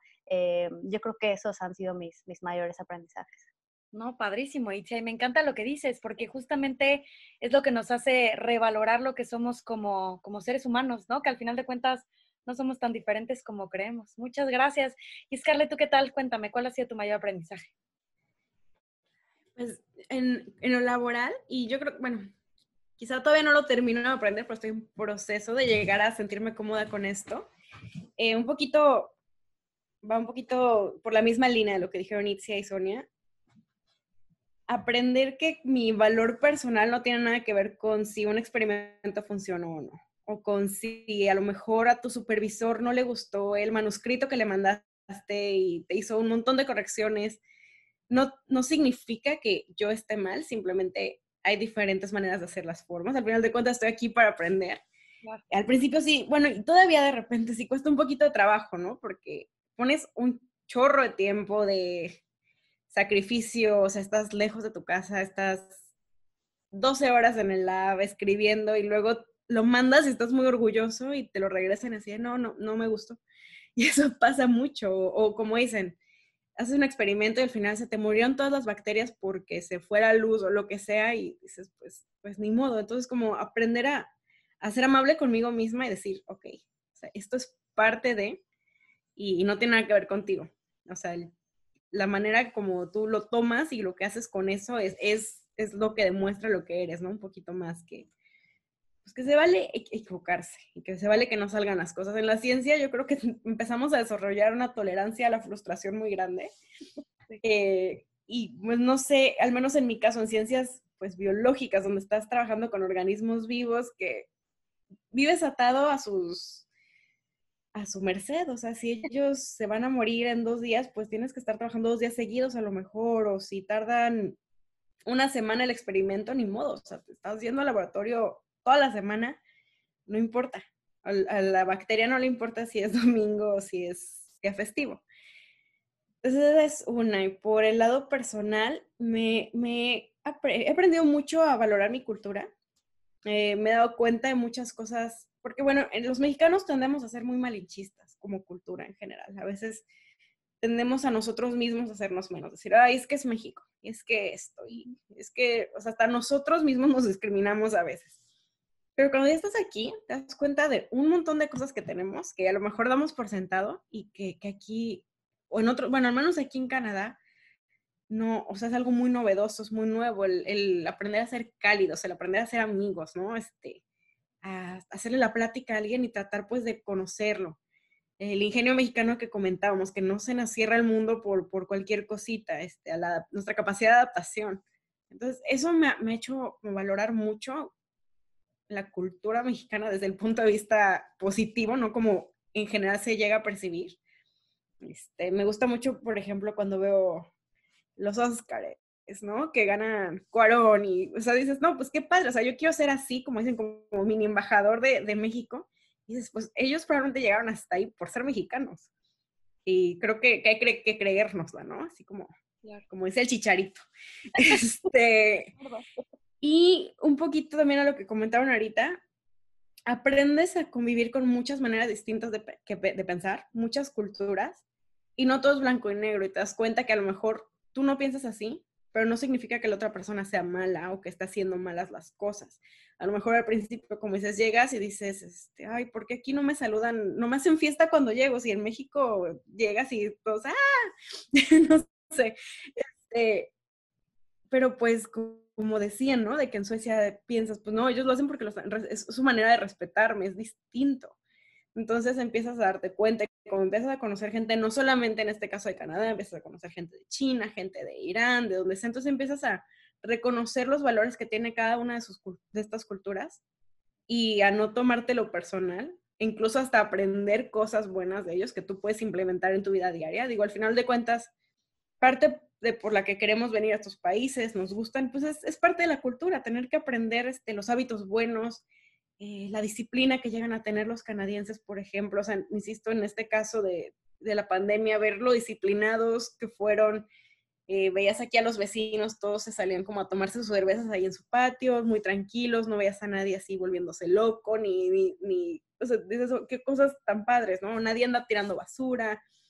Creo que también hay que aprender mucho de otras culturas, o sea, creo que es, es la parte bonita de la diversidad, Así como nuestra microbiota, que es muy bueno tener muchos tipos diferentes de bacterias, porque eso te va a ayudar. Creo que la diversidad es buena y no solamente como aislada, ¿no? Decir, no, pues sí, trabajamos con gente de muchos países, sino como empezar a hacer una, una mezcla y aprender y tomar lo bueno y dar lo mejor de nuestra cultura para que ellos lo tomen, en mi opinión. Me pues encantó, Scarlett, qué bonito. ¿Sabes qué es lo que más me gustó? Cómo lo uniste a tu campo de trabajo me pareció poético y hermoso. Muchísimas gracias. Totalmente de acuerdo contigo, porque sí, justamente entre más aprendamos que en las diferencias está la riqueza, es en donde más vamos a crecer, pero sí, padrísimo. Y pues justamente con lo que dices, sabiendo que tenemos una cultura tan rica, tan bonita y que tenemos tantas cosas, pues también muchas veces, este, pues eso también se extraña, ¿no? Entonces, me gustaría que me platicaran un poquito qué es lo que más extraña. Digo, yo sé a que la familia, pues obviamente todas extrañamos a nuestros seres queridos, pero ¿qué más? ¿Qué otra cosa extrañan de, de vivir en México? ¿Y qué es lo que hacen cuando se sienten nostálgicas? Cuando, cuando se sienten el, ay, necesito ese apapacho mexicano, ¿qué es lo que hacen? ¿Qué es lo que buscan? Y si empezamos por ti, esta vez. Eh, sí, bueno, de lo que más extraño, aparte de la familia, eh, son los paisajes mexicanos. Las montañas, yo no me di cuenta qué acostumbrada estaba a ver montañas por mi ventana hasta que me mudé a Suecia. O sea, eso lo extraño muchísimo. Las lluvias, así un torrencial con truenos y el olor y todo, eso también lo extraño mucho. Curioso. Em, y creo que cuando más estoy nostálgica son los domingos, como el, el fin de semana que vas a casa de tu mamá o de tu tía o de tu abuela y todos llegan y los primos, ya hay comida y la comida empieza a las 12 y termina hasta las no sé qué de la, de la noche, de la madrugada. Eso extraño, esa convivencia como, sí, como, como, como de domingo. y entonces lo que hago cuando me siento así, pues es, eh, sí, preparar comida mexicana, que es lo que, pues, te, hace sentir mejor, ¿no? Y, y cosas, eh, no sé, elaboradas como tamales. Y bueno, ¿y en dónde consigo hoja de maíz en Suecia? Bueno, pues no hay, pero la tienda asiática vende hojas de plátano, entonces pues tamales oaxaqueños. Em, y cositas así, ¿no? Que, que igual, o sea, que empiezas a, tener este ingenio mexicano en la cocina también y, y eso, eso se hace, se, siente bien. Y compartir esto con tus amigos pues internacionales, ¿no? Y, y, decir, esta es mi comida y esto es lo que hacemos cuando hay fiesta, o, o, hacer mole y esto es lo que hacemos en un cumpleaños, o igual una piñata. Eh, y eso es lo que yo hago cuando me siento nostálgica. Compartir, creo que compartir la comida es, es algo riquísimo que llena la panza y también el alma. Me encanta. Oye, y cuando vas a México, ¿qué cosas te llevas? ¿Qué cosas de comida, cosas así que te compras para regresar a Suecia? Eh, pues, ¿qué me compro? Mm, lo que pasa es que aquí encontré una tienda donde venden maseca. Entonces ah, ya tengo la maseca. ¿Sabes qué no hay? Eh, tomate verde. Entonces salsa verde, esa sí, esa sí me la traigo. Eh, ¿Algún dulce, algún antojito que te guste? Ah, las alegrías. Alegrías me traigo también muchos porque esas no hay acá. Y tajín. Sí, claro, no podemos vivir sin el tajín, ¿verdad? es fundamental para nosotros. Muy bien, Itia, muchísimas gracias. Y tú, Scarlett, cuéntame, ¿qué es lo que más extrañas y qué haces? Hay alguien en mi puerta. Ahorita vuelvo, perdón, me están tocando. no te preocupes, entonces mientras vamos contigo. ¿Sabes qué? Yo extraño muchísimo. Déjame, déjame, lo digo propiamente como para. Sí, corte. Ay, muchísimas gracias. Y te cuéntanos tú, Sonia, ahora, este, ¿qué es lo que, qué es, qué es lo que más extrañas y qué haces cuando te sientes nostálgica? Ay, yo, una de las cosas que más extraño, la verdad es que yo eh, por extrañar extraño todo, porque por lo mismo que les decía que a mí, a mí me encanta mi país y todo, pero algo que he aprendido también es a no no, como, no tanto vivir extrañando, sino más bien cuando voy a México disfruto todo al doble, al triple de lo que antes a lo mejor lo podía disfrutar. Y mientras estoy allá es, lo máximo para mí, mientras estoy acá también trato de disfrutar pues lo que hay acá. Pero algo que sí extraño muchísimo son los nopales, que es algo que no he podido conseguir y yo los amo con todo mi corazón, me fascinan. Y eso es algo que sí casi sueño con los nopales y, es, es, como de las cosas que más extraño. Eh, aquí en Manchester hay muchos restaurantes mexicanos y así que se ha convertido los burritos en mi nuevo amor. Entonces, la verdad es que me hacen muy feliz y cuando me hablan por teléfono, mi abuelita y me dice, ¿ya comiste? ¿Y qué comiste? Y yo, pues mi burrito. Y ya me dice, ay, tú y tus burritos. la verdad es que lo que lo que hago cuando extraño o cuando tengo ganas de, de, yo lo llamo de consentirme con la comida mexicana un poco, pues es lo más disponible que hay acá y es como, como lo llevo un poquito. Y nada más, y cuando extraño a mi familia, pues ya están recibiendo todos mis mil mensajes por WhatsApp, llamadas y demás. Entonces es lo que hago cuando los extraño, pero sobre todo disfrutar muchísimo cuando estoy allá. y comer muchos nopales. Claro, me imagino. Y nuevamente cuando estás por allá, ¿qué te traes? Eh, solo trato de traerme, me fascina las, los pan, el pan, los, el pan de dulce que los pingüinos, los gansitos y los guardo acá, pero como el tesoro. Y trato, de comerme como uno a la semana o así para que me duren. Y sí, el tajín también. El tajín es, ese me tiene que acompañar todo el año. Y sabes qué, gelatinas, también me traigo gelatinas y flan y chocolate abuelita pues, pues súper buen shopping para venir. Un paréntesis rápido. Pues, si se te antojan nopales en Panchos Burritos, venden una bolsa de nopales en salmuera. Sí, pero son así como cortaditos. Sí, son cortaditos. Ajá. De todos modos, no importa, los necesito, y me los voy a comer. sí. Ay, muchas gracias. Sí. Eh... saliendo el paréntesis de recomendación. gracias, gracias. Bueno, ahora sí vamos contigo, Scarlett. Pero bueno, muchísimas gracias, Sonia. Sí, totalmente a contigo. Me encanta como todas, de verdad, el tajín. Yo también me traje, la última vez que fui a México, me traje un tajín tamaño familiar.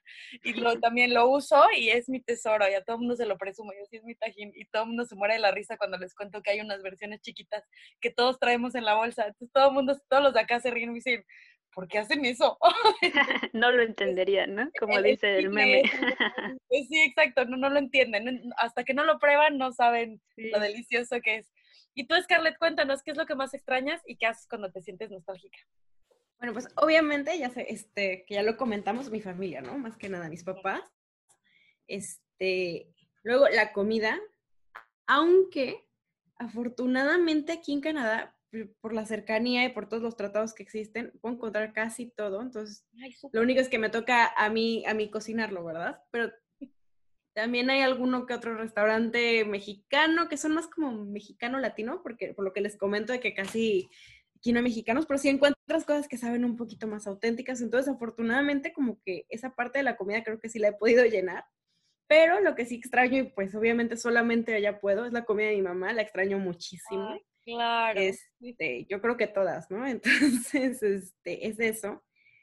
Y un poquito más fuera de, de, esto, de la comida, la familia, que es lo más común, como el sentirme dentro de, como sentirme en casa. No sé si me doy a entender. Cuando llego a México, desde que me bajo del avión, o casi desde que te subes al avión y ya vienen los mexicanos, como que siento una relajación como de, ok, es gente de mi cultura, mi idioma, este, no les tengo que explicar que soy de México ni nada, o sea, es como que regresas a esa tranquilidad, no sé, no sé darme a entender en específico cómo, cómo se siente, pero es una sensación muy interesante de cuando llegas y aterrizas y desde que llegas a México y que ya le quieres hacer la plática hasta la persona que te checa el pasaporte porque, porque pues son de tu, de tu país, hablan tu idioma, tu cultura, entonces eso, eso, eso sí lo extraño. Porque pues obviamente son periodos muy largos. Estar haciendo el doctorado pues no sé ustedes, pero yo no tengo vacaciones así oficiales, son como de que escape, escapaditas que me puedo dar. Entonces, cuando voy es así como esa sensación de felicidad, de que escuchas el español alrededor y dices, ay, sí, sí, sí, ya estoy en México. Sí, claro, ¿y qué haces cuando te sientes nostálgica? ¿Qué buscas? Pues les escribo a mis papás en WhatsApp, por ejemplo, casi todos los días. Eh, ahora pues ya hasta empezamos a hacer este, videollamadas como más seguido, ahora los domingos como con ellos, así con la cámara. Em, también tengo un grupo de amigas con las que hacemos videollamadas. Empezó esto con la pandemia, pero la verdad es que no sé por qué no se nos ocurrió antes. De entre estas amigas, este, una está en Alemania, otras en México. Entonces está, está muy bonito porque sientes como que regresas a esa parte mexicana y tu gente y tus amigos, etc. Entonces, agradezco muchísimo por las tecnologías actuales. Yo no sé cómo le hacía la gente antes que tenías que mandar una carta y esperarte meses a que te contestaran. Yo creo que no estaría aquí si no existiera todo esto. Sí, no, Pero sí. Y también, y haciéndote la misma pregunta, cuando vas a México, ¿qué te llevas? ¿Qué, qué antojito te llevas para consentirte? Como afortunadamente aquí sí venden tajín y valentina, no tengo que traer eso también venden tortillas, venden maseca, pero venden hasta las tortillas ya hechas, entonces afortunadamente eso sí aquí. Entonces lo que me traigo mucho son dulces michoacanos. Como les digo, yo soy de Morelia, entonces ates, todo este tipo de cosas. Tenemos, en Michoacán tenemos muchas cosas muy bonitas, muy, muy ricas, dulces artesanales, entonces siempre traigo para mí, para regalar. Este, como dice Sonia, uno intenta como meterles México hasta por los oídos, ¿no? Este, entonces les traigo eso que es un poquito más tradicional a los dulces, dulces, dulces, porque he intentado aquí quedarles que el pulparindo, que las paletas de chile, siempre me traigo paletas de chile. No, eso sí, las odian, las odian. No, no entiendo cómo es posible que un dulce pueda ser salado, picoso y a la vez. Entonces ya dejé de intentarlo. Pero los dulces michoacanos sí les gustan, porque pues los ates, este, las obleas con, con, ay, se me fue la palabra, con cajeta, perdónenme, ¿sí ven? a mí también. Mira, es con cajeta, sabía los este, dulces de coco, los jamoncillos, todo ese tipo de cosas, pues sí, sí, es como más para el paladar en general, porque son dulces, dulces, porque sí, o sea, aquí no, solo los, las personas asiáticas, porque, por ejemplo, tengo un amigo de Tailandia, en Tailandia pues también consumen tamarindo, etcétera, entonces él sí le gustan ese tipo de chiles, pero es muy poquita la gente, entonces ya, ya no, no, ya no lo intento, ya aprendí que pues no les gusta, entonces está bien. Mejor guardártelas para ti. Sí, ¿Y para qué? Ah, las glorias también. Esas pues no son de Michoacán, pero yo os digo, viví en Monterrey, entonces pues también están muy ricas, les gustan mucho aquí. Entonces sí, eso es lo que me traigo, tanto como para regalar como para mí. Y afortunadamente, de verdad, eso es uno de los pros más grandes que le voy a vivir a Canadá, que puedo encontrar casi todo. Ya ni siquiera en súper, al principio en como supers más especializados, pero ya están los supers normal, ya encuentro un montón de cosas mexicanas. estoy muy feliz por eso. Ay, qué bueno, porque como decía Itzi al principio, siempre uno que se siente apagadón, apachurradón, si te cocinas algo rico, algo que te recuerda a casa, pues ayuda muchísimo, ¿no? A pasar el día y que no se sienta tan pesado. Porque como, como todos sabemos también durante el doctorado es tan pesado y es tan cansado que hay muchos días que dices, ay, ¿qué hago aquí? Pero sí, muchísimas gracias. Pero bueno, y justamente hablando con, lo que les digo ahorita del doctorado, pues seguro muchas de las personas que nos están escuchando también a lo mejor están considerados lanzarse a la aventura y buscar una oportunidad fuera de México. ¿Qué recomendaciones les darían a todos ellos que quieren hacer un posgrado o mm, trabajar en el extranjero? Entonces, si quieres, empezamos esta vez contigo, Itzia. Ok, sí, bueno, em, yo la recomendación que, les puedo hacer es, es hablando desde eh, la experiencia que yo tuve. Entonces, yo cuando decidí eh, estudiar un posgrado en el extranjero, lo primero que hice fue como eh, buscar así, extra, googleé posgrados en el extranjero, Europa, ¿no? Y entonces hay como un montón de resultados. Entonces, eso hace como que tu energía o tu enfoque se, se disperse un poco. Entonces, mi sugerencia, la primera sería como decide ya sea una universidad en la que estés interesado, una ciudad en la que te gustaría vivir o un grupo eh, de investigación, ¿no? Y, una vez que ya tengas, que ya tengas eso, en mi caso fue los países, em, lo que hice fue, yo no busqué programas de doctorado eh, en las universidades. Yo lo que hice fue, de esos dos países, cuáles son los laboratorios que están haciendo lo que yo quiero hacer y les escribí directamente a los jefes de grupo. Entonces, escribe 50, 60 correos esperando que te respondan 7, 10, 5 personas. Y, así fue como yo lo hice. Yo escribí un montón de correos, me respondieron algunos, unos me dijeron que no tenían eh, posibilidad de aceptarme como estudiante de doctorado, me respondieron dos que sí, y luego, eh, después de un filtro de, entrevistas, al final me aceptaron en uno. Entonces, esa sería mi recomendación, como escribe muchos correos eh, para ampliar las posibilidades eh, y una vez que consigas eh, un contacto directo con, el jefe de laboratorio o con algún profesor, trata de conseguir una, una, entrevista. En mi caso, yo lo que hice fue escribir una propuesta de doctorado, un proyecto de doctorado y decir, he leído sus artículos, me interesa su línea de investigación y esto es lo que yo podría traer a su laboratorio. ¿Sabes? O sea, como este sería el proyecto que me gustaría desarrollar y, y, de esa manera, sí, como que ellos ven el interés que tienes y que conoces realmente la línea de investigación. Eh, afortunadamente, en la universidad en la que yo hice el doctorado, el programa es muy flexible. Entonces, no hay como estos exámenes de admisión o estas fechas necesarias o fechas específicas en donde te tienes que inscribir. Pero sé que hay universidades en las que sí tienes que estar atento eh, para eso. Entonces, también checa cuál es eh, la universidad en la que te interesa y, y eso. Y el tercero, eh, como un tercer punto, em, sería ser paciente y muy, perseverante, porque una vez que, bueno, para que te, que te respondan, eh, eh, eso es un poco entre suerte y, y, entre que no, porque puede ser que tu correo se vaya directamente al, spam y entonces el jefe de grupo jamás lo vea.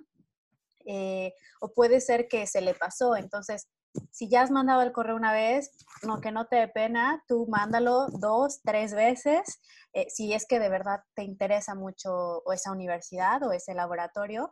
Y una vez que ya te acepten, pues tranquilidad y paciencia, porque es un montón de papeleo.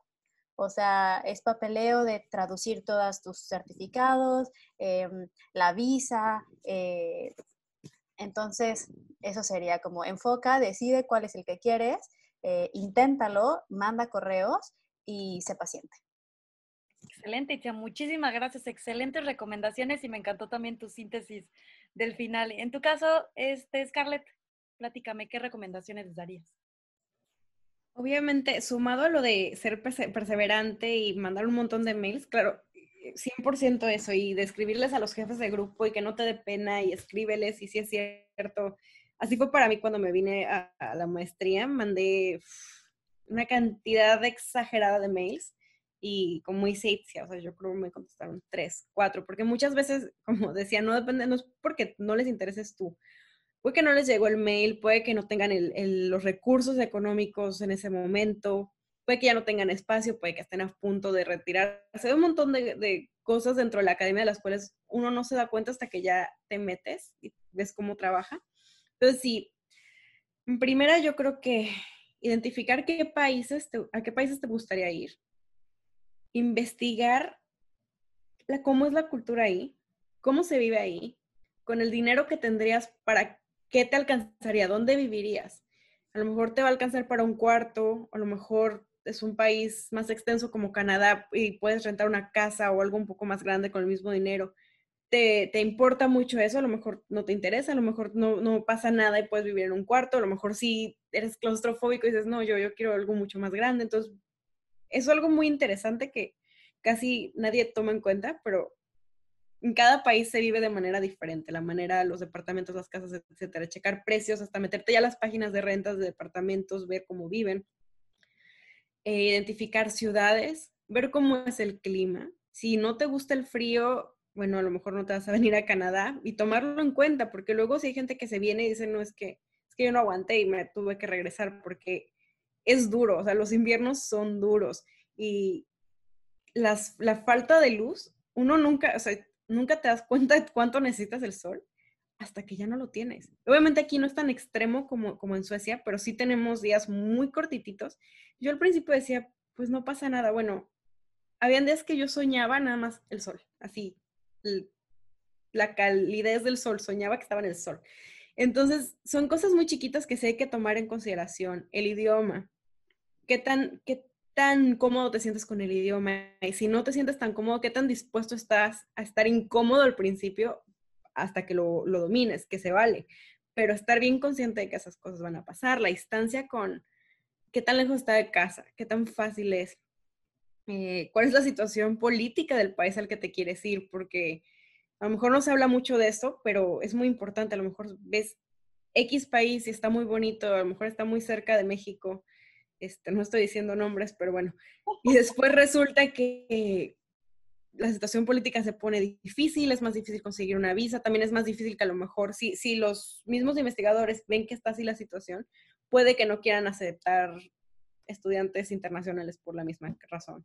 Si puedes conseguir una beca, por ejemplo las de CONACIT, yo encontré que al menos aquí en Canadá te abren muchísimas puertas, porque generalmente de la manera en la que funcionan los posgrados es, ellos te dan, es como una especie de trabajo, ya te dan un sueldo que a lo mejor eso uno no está consciente antes de entrar, piensas que es como la escuela, entonces te dan un sueldo y pagan tu colegiatura, o te dan pues como una especie de beca. Si tú llegas, ah, y aparte casi siempre es más caro un estudiante internacional, entonces esa es una de las, de los primeros topes con los que te das. Entonces, pues casi nunca te aceptan, no es difícil. Entonces, si tú llegas y dices, bueno, tengo beca de Conacito, planeo aplicar una beca, llámese Conacito, lo que sea que aplique dentro de tu área, te vuelves muchísimo más atractivo porque eres un estudiante que viene prácticamente gratis, le sales gratis y le vas a generar a él, pues ingresos, porque al final de cuentas todo es un negocio, la ciencia no es una excepción, entonces sí, si pueden conseguir alguna beca es ideal. Y pues sí, ser muy paciente, tocar muchas puertas, tener muchas opciones, no decidir, yo solamente quiero estar en esta universidad y ya, no, porque no es tan sencillo. Si tienes suerte, y ojalá y se los deseo que sí les toque en la primera, pero hay que tocar muchas puertas.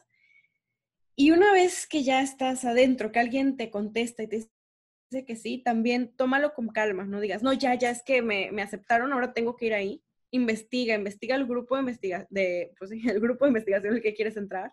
Investiga quién sería tu supervisor. Si puedes, contacta a los alumnos que trabajan ya con él eh, revisa si tiene a lo mejor muchos eh, estudiantes internacionales, contáctalos, pregúntales cuál es su experiencia, cuál es la manera de trabajar de esta persona, porque hay supervisores que son como muy de estar siempre detrás de ti, checándote y horarios, y hay otros que se van al otro extremo de que nunca los ves. Entonces, ver cuál es tu modo de trabajar que funciona mejor.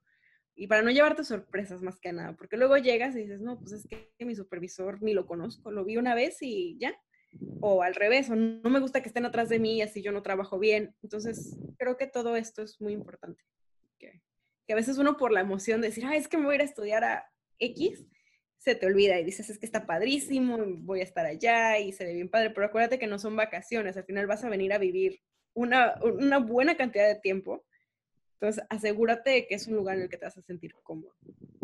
De acuerdo, Scarlett, totalmente de acuerdo. Hay que hacer mucha investigación, hay que averiguar muchos factores y realmente ser muy sincero con uno mismo a la hora de considerarlos. No creer que solamente por la emoción lo vas a aguantar. A mí me pasaba lo mismo con lo que tú decías de la luz. Yo decía, Ay, claro que aguanta los días oscuros. Y ya que estás aquí y te das cuenta que de verdad es muy difícil y que cuesta mucho trabajo sobrevivir en los meses de invierno justamente por la oscuridad es cuando te, te estás dando de topes, ¿no? Entonces, me encantó tu recomendación, hacer mucha investigación y, este, y mandar muchos mails no solamente a los profesores, sino también a todos los los estudiantes y gente que lo pueda conocer, o, o también hablando de eso, o otros mismos estudiantes internacionales en la universidad. En el caso, por ejemplo, de Manchester, yo sé que es muy común que puedas mandar mensajes a otros estudiantes mexicanos. Eso también te ayuda a entender, platicar con gente de tu cultura. Pero sí, muchísimas gracias, Scarlett. Y por último, Sonia, ¿tú qué, qué recomendaciones darías? Yo creo que mis recomendaciones van sobre lo mismo que ya mencionaron. Eh, una parte importante que yo considero es precisamente como decía, no, em, sí emocionarte, pero tampoco al punto de, como dice Scarlett, de que se te nuble el juicio, por decirlo de alguna forma. Entonces, mi recomendación sería que es el estudiar en el extranjero, el, el estar en el extranjero, es una oportunidad que yo pienso que vale la pena planearla y pensarla para potenciar todas las oportunidades que se pueden obtener, todos los beneficios y también para un poco eh, disminuir las, las cosas que inevitablemente se van a tener que padecer un poquito, como la adaptación y todas estas cosas. Entonces, planear muy bien y hacer como una estrategia de que la oportunidad y el esfuerzo que vas a hacer para salir de México se alinee a tus metas y que no sea nada más salir por salir, sino que realmente sea algo que, que, que te lleve a donde quieres estar en 5 o 10 años porque es algo que, que, tiene muchísimas cosas padres, pero también, como decías antes, no todo es mil sobre hojuelas, entonces vale la pena invertirle un poco de tiempo para hacerlo bien planificado.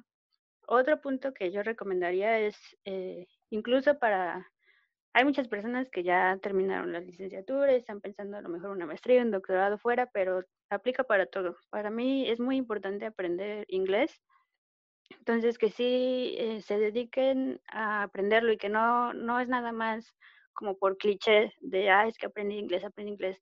Realmente yo, en mi, en mi experiencia personal, si no hubiera sido por el inglés, ya lo mencionaba también en Twitter, no hubiera aportado nada.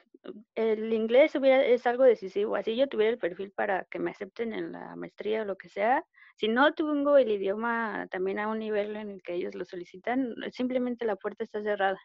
Entonces, eh, yo les recomendaría aprendan inglés, dedíquenle tiempo, porque esto es algo que les va a facilitar muchísimas cosas, sobre todo si, si, hay el interés de salir fuera de México para alguna oportunidad.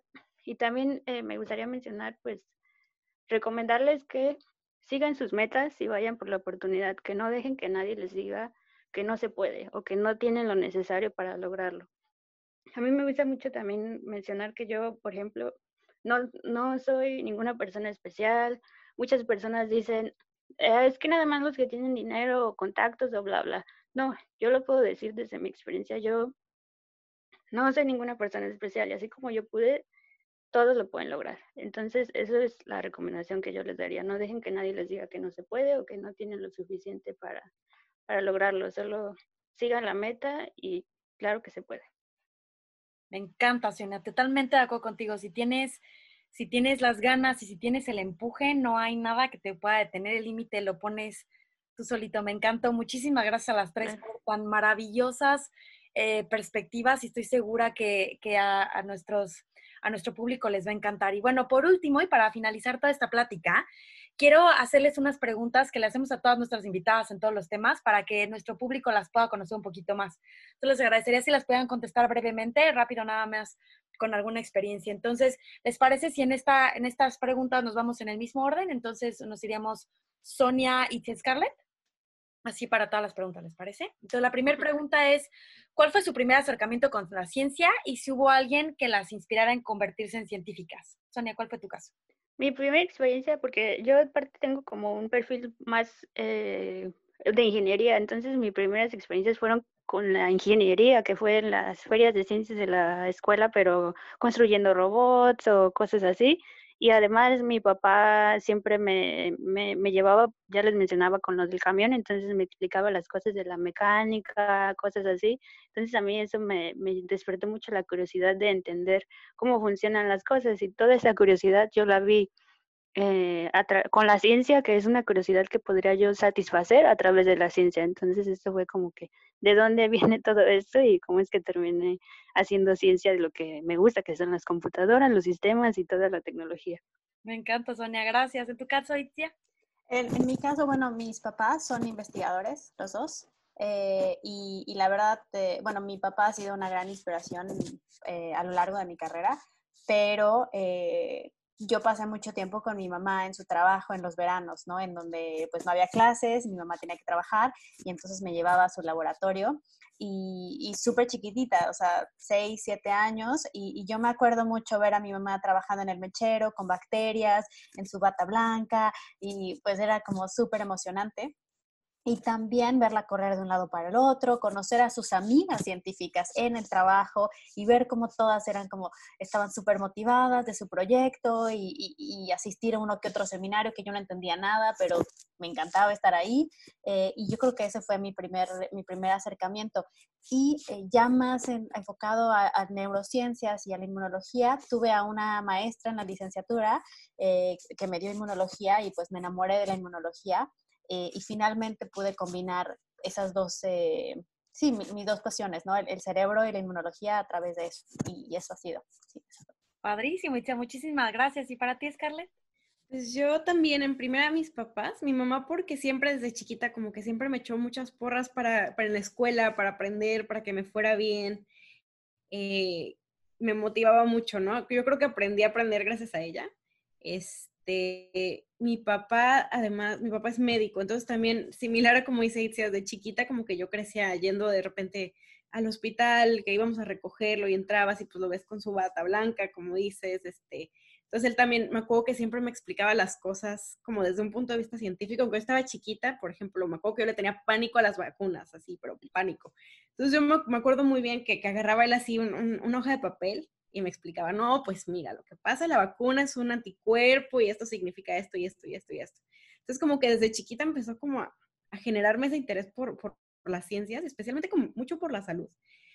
Y después, pues eso fue lo que me, animó a, entrar a, a, estudiar ingeniería en biotecnología, que es una ingeniería pero muy enfocada a las ciencias.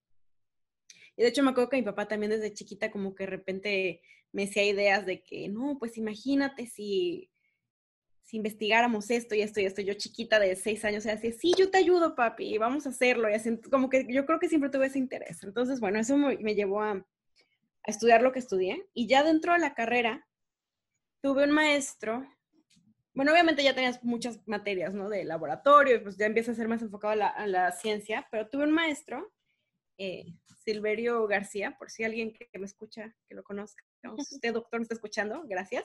Este, él, nos daba la clase de cultivo de tejidos. Y me acuerdo que desde el principio nos decía que al final de la materia, él escogía a dos personas para que entraran pues a su grupo de investigación como, pues, voluntarios. Entonces como que eso me motivó y aparte me gustaba mucho su clase y pues eché muchas ganas y al final pues logré, ¿no? De que sí, ya te deja entrar a su grupo. Entonces ahí entré en su grupo y pues empecé pues ya sabes, desde abajo, que rellenando cajas de puntas, lavando trastes, etcétera, pues poco a poco me fui involucrando más con, con esto. Eh, después hubo un verano de la investigación científica que él, que él impulsó, de hecho, ahí dentro, dentro del TEC. Tener tu propio proyecto. Era, fue la primera vez que tenías como tu proyecto. En ese tiempo era como, era para insectos comestibles, para ver si se pueden comer, calidad de proteína, etcétera. Y pues eh, descubres esta libertad, ¿no? De explorar tus ideas, hacer tus propios experimentos, la frustración de que no te salgan y pues de ahí yo creo que que él este, fue una parte muy grande también de cómo entrar a esta vida de la academia, de la ciencia, de los laboratorios, el experimento. Entonces también él estoy muy agradecida porque, pues sí, me, me llevó por ese caminito. Me encanta, Scarlett. Qué bonito escuchar la historia de las tres y, la importancia de, del ejemplo de los padres, ¿no? Y de, de, de, que te motiven y te impulsen también. Me encantó, muchísimas gracias. La siguiente es, ¿qué es lo que más disfrutan de ser científicas? Sonia, empezamos contigo. A mí lo, lo que más disfruto es aprender, que día a día eh, aprendo, entiendo las cosas que, que, a mí me dan curiosidad, eh, tengo a la mano y tengo las herramientas y me he desarrollado en poder obtener la información que quiero obtener y este sentir eh, de que soy una persona diferente en la mañana y soy una persona distinta en la noche, porque algo que en la mañana no sabía, en la noche ya lo sé. Eso es algo que a mí, pero me llena de bastante como fascinación. También obviamente, sí, conocer personas es algo que a mí me gusta mucho. Eh, el tener la oportunidad de conocer personas de diferentes países, diferentes culturas, diferente forma de hacer las cosas, diferentes opiniones, eso es también de la parte de la ciencia que a mí me gusta un montón. Y obviamente viajar, porque también eh, parte de, de, de, ser científica incluye viajar, conferencias, ir a trabajar con otras personas, eso es de lo que más me gusta y sentir que pongo algo de mí en el mundo, que va a llegar un momento en el que a lo mejor yo ese, ya no trabajo en la ciencia o por lo que sea, en algún momento en el que yo ya no esté, siento que dejo un poquito de mí en, en, mi trabajo de ciencia, que dejo un poquito de mí en ese artículo científico que yo espero que, que pueda ayudar a formar algo, a ser parte de algo más grande que formemos entre todos los científicos, pero es algo que me llena mucho el, el saber que, hay un poquito de, de, mis esfuerzos para los demás y para, para el mundo. Y también que mi trabajo tiene una intención más allá de solamente un fin económico, que es algo de lo que yo me peleaba un poquito cuando trabajaba en la industria, el sentir que, que todos mis esfuerzos al final eran solo para hacer más dinero que no está mal, simplemente es algo que a mí no me llenaba al 100%. Yo quería, no sé, tener un otro tipo de motivación para hacer mi trabajo y en la ciencia es algo de lo que se encuentra que el trabajo que hago va más allá de solamente un fin económico. Es lo que más me gusta de, de ser científica. Me encantó, Sonia. Muchísimas gracias. ¿Tú, Itzia, qué es lo que más disfrutas? Bueno, similar a lo que dice Sonia, lo que más disfruto de ser científica es la oportunidad de, de aprender constantemente. Eh, soy una persona que necesita eh, estar en constante movimiento y muy dinámica y creo que eso me lo da la ciencia. Eh, es un trabajo bastante dinámico, siempre hay cosas nuevas, siempre te estás enfrentando con nuevos retos y nuevas preguntas y, y, eso, eso me encanta. Y también que a través de esto me permite entender un poco cómo funcionan las cosas, ¿no? En mi caso, en, en, el campo en el que yo estudio en las neurociencias, cómo funciona el cerebro, pero también el ser científica te da herramientas para entender eh, cosas completamente fuera de tu, de tu de tu campo. O sea, no que seas un experto en eh, microbiota o un experto en, eh, no sé, en ingeniería, pero sí te da como ciertas herramientas para decir, ah, bueno, este grupo, esta chica está haciendo esto, eh, y, y, te da, sí, a, a, mí lo que me da es, es una forma de entender al mundo en el que vivo de una perspectiva diferente o de la perspectiva de ciencia, y eso me encanta. Me encanta, Itzia, muchísimas gracias. Y para ti, Scarlett, ¿qué es lo que más te gusta?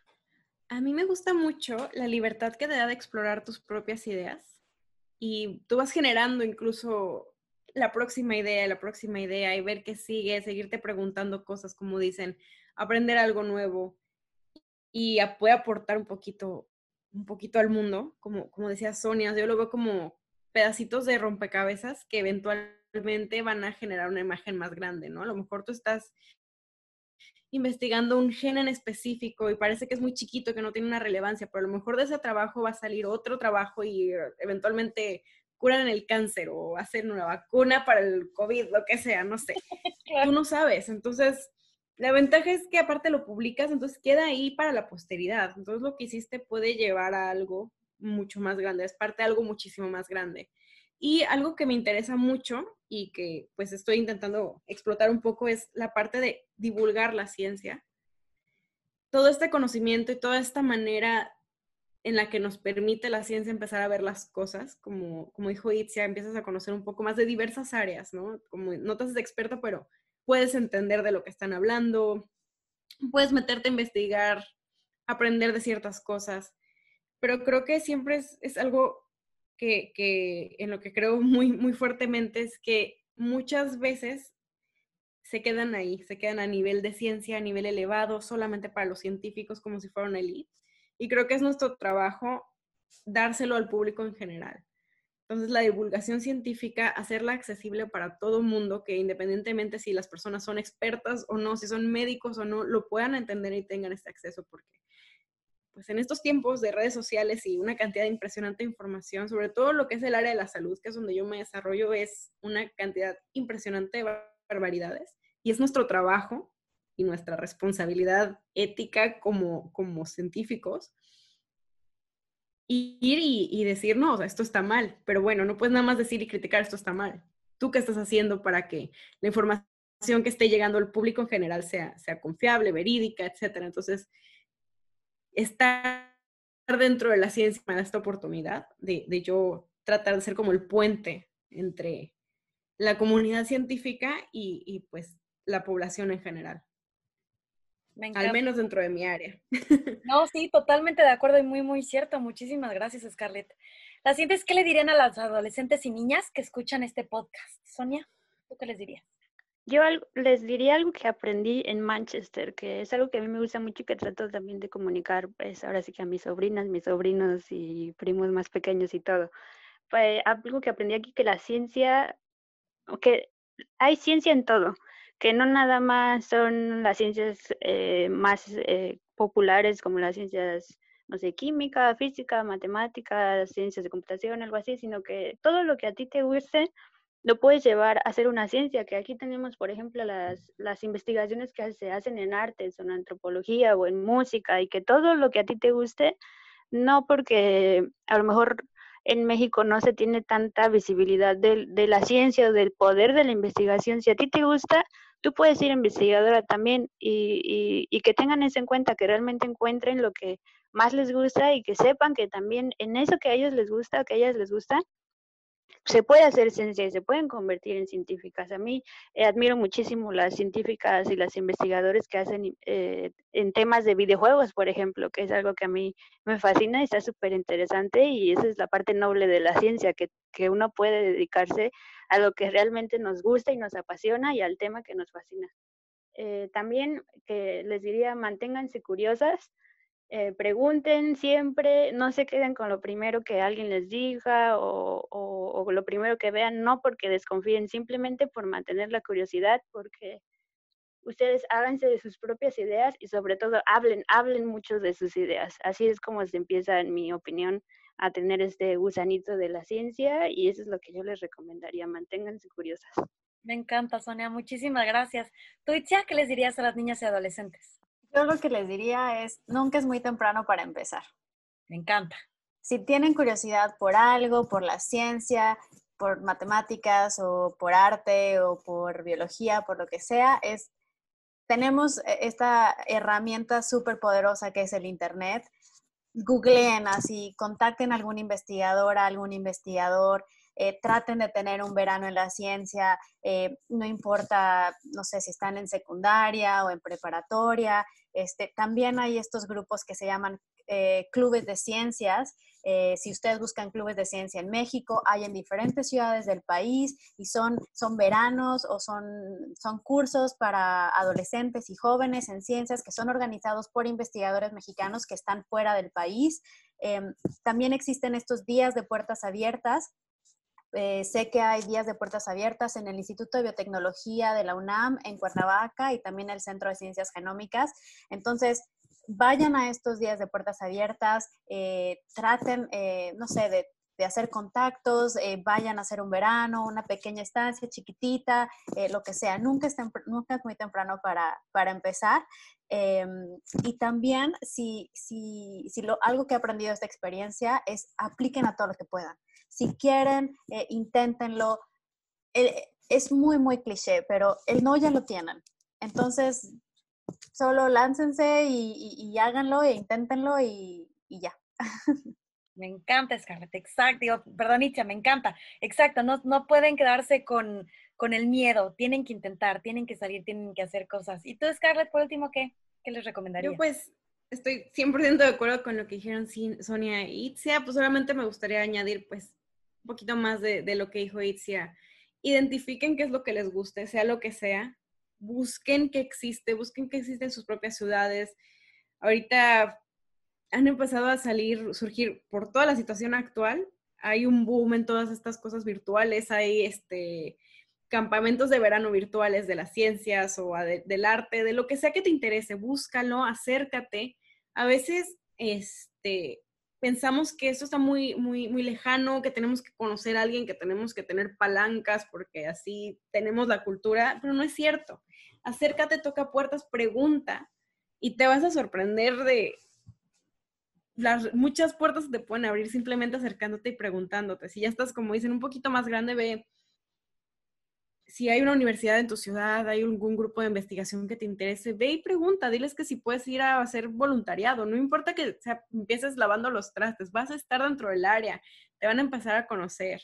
Y algo un poquito, ya como para finalizar, que creo que van a estar de acuerdo conmigo, y que para algo que nunca es tarde, empiezan a aprender un lenguaje de programación, el que quieran, porque es igual de importante, así como hace, no sé, 10 años decían, no, todos tienen que aprender inglés. De verdad, ahorita es muy importante y es, puede ser la diferencia entre que en el futuro tenga un trabajo y no. Y aparte, si, si, empiezas, si chiquito, seguramente, no lo sé porque yo no lo hice, aprendí ya grande, pero estoy segura de que va a ser mucho más fácil. Eh, Sonia pues, quizá puede saber un poquito más al respecto porque está dentro de lo computacional, pero no porque quieras dedicarte a la biología pienses que vas a estar lejos de las computadoras. Ya no es el mundo así aprendan a programar, 100%. Siempre, cualquier proceso que tengas que hacer, si lo puedes automatizar, si lo puedes hacer mucho más fácil y eficiente para ti, va a ser buenísimo. Ahorita hay muchos, no sé, dependiendo de la edad de las personas, pero ya incluso juguetes didácticos que te ayudan a, a aprender a programar. Que hasta yo quiero, vi que hay una pelotita, no me acuerdo cómo se llama, que viene con una app y haces tu, tu, propio programa, entonces tienes que saber como conceptos de física para ver en cuánto tiempo llega lejos y lo programas de que avance a tal velocidad, etcétera, y, y se ve súper divertido, o sea, haces tu programa y luego le das clic y es una pelota robot y va a seguir haciendo lo que tú quieras. Un ejemplo, estoy segura que hay muchas otras cosas más, hay juegos para aprender a programar. Entonces, aprendan a programar. Eh, no importa, de verdad, así se quieran dedicar a las artes, les juro que no les va a estorbar saber programar. Qué excelente recomendación, Scarlett, totalmente de acuerdo. Para el mundo actual, programación es, un, es como hablar español, como hablar inglés, así de importante. Muchísimas gracias, me encantó. Eh, ¿qué, ¿Qué libros o series o podcasts nos recomendarían para inspirarnos y para conocer mejor sobre el rol de la mujer en la ciencia y la sociedad? Tú, Sonia, ¿qué, qué nos recomiendas? A mí me, me gustó muchísimo una, una película que se llama La Llegada con Amy Adams eh, porque se trata de esta, una, no quiero hacer ningún spoiler, pero es sobre una científica y el rol tan importante que ella hace, pero me gusta mucho cómo tratan o cómo se puede observar un poco la importancia de, de lo que es eh, pues hacer ciencia y cómo la ciencia puede realmente de resolver eh, problemas importantes y la parte más bonita de esto es que pues tiene su toque hollywoodense para que sea algo entretenido que ver, pero también con, con un poco de visión hacia sobre lo que es la, la ciencia y cómo sería una vida de científica más o menos, que realmente sí, obviamente es Hollywood, pero sí re, retrata un poco cómo es el ser eh, científica.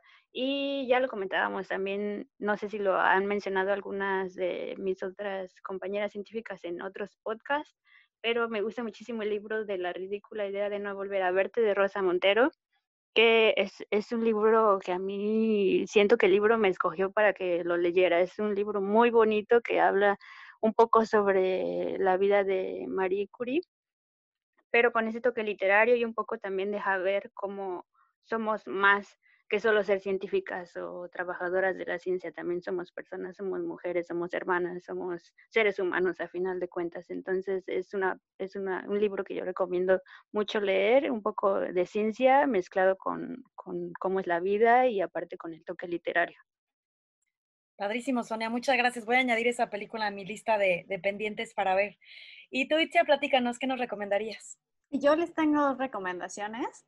Una es el libro de las pioneras de Rita Levi, eh, que habla desde la antigua Grecia, eh, las mujeres en ciencias, y hace un recorrido histórico a través de diferentes etapas históricas y está, está muy bonito. Y el otro, que aquí lo tengo, bueno, en este eh, tengo las postales, que son eh, Mujeres de Ciencia, ilustrados por Rachel Ignotowski, pero también hay un libro muy bonito eh, y esas serían mis dos recomendaciones. Ella tiene ejemplos, son 100 diferentes mujeres en ciencias eh, y describe con una ilustración súper chula eh, qué hacen eh, y combina también, hay, hay una, no me acuerdo muy bien del nombre, pero combina arte y ciencia y matemáticas, entonces es, ya, es un abanico muy bonito. Me encanta, muchísimas gracias. Y también voy a buscar ese libro ahorita mismo para ponerlo en mi lista. Y tú, Scarlett, platícame, ¿qué, qué nos recomiendas? Yo les quiero recomendar un podcast que de hecho hace poquito me dieron la oportunidad de, ir también como invitada y, y, lo he estado escuchando, me gusta mucho. Es, está hecho por, por mexicanas, es una ingeniera en biotecnología y una nutrióloga, mexicanas las dos, se llama Échale Coco. Y ellas lo que buscan es precisamente lo que, una parte de lo que les comentaba antes, como ayudar a desmitificar todo esto que está alrededor de los alimentos, ayudar a la gente a saber qué comprar, qué comer, que si lo orgánico es mejor, que si los transgénicos, ese tipo de cosas. Traen muchos invitados que están dentro de la ciencia invitadas, entonces eso, se me hace muy interesante, está muy padre.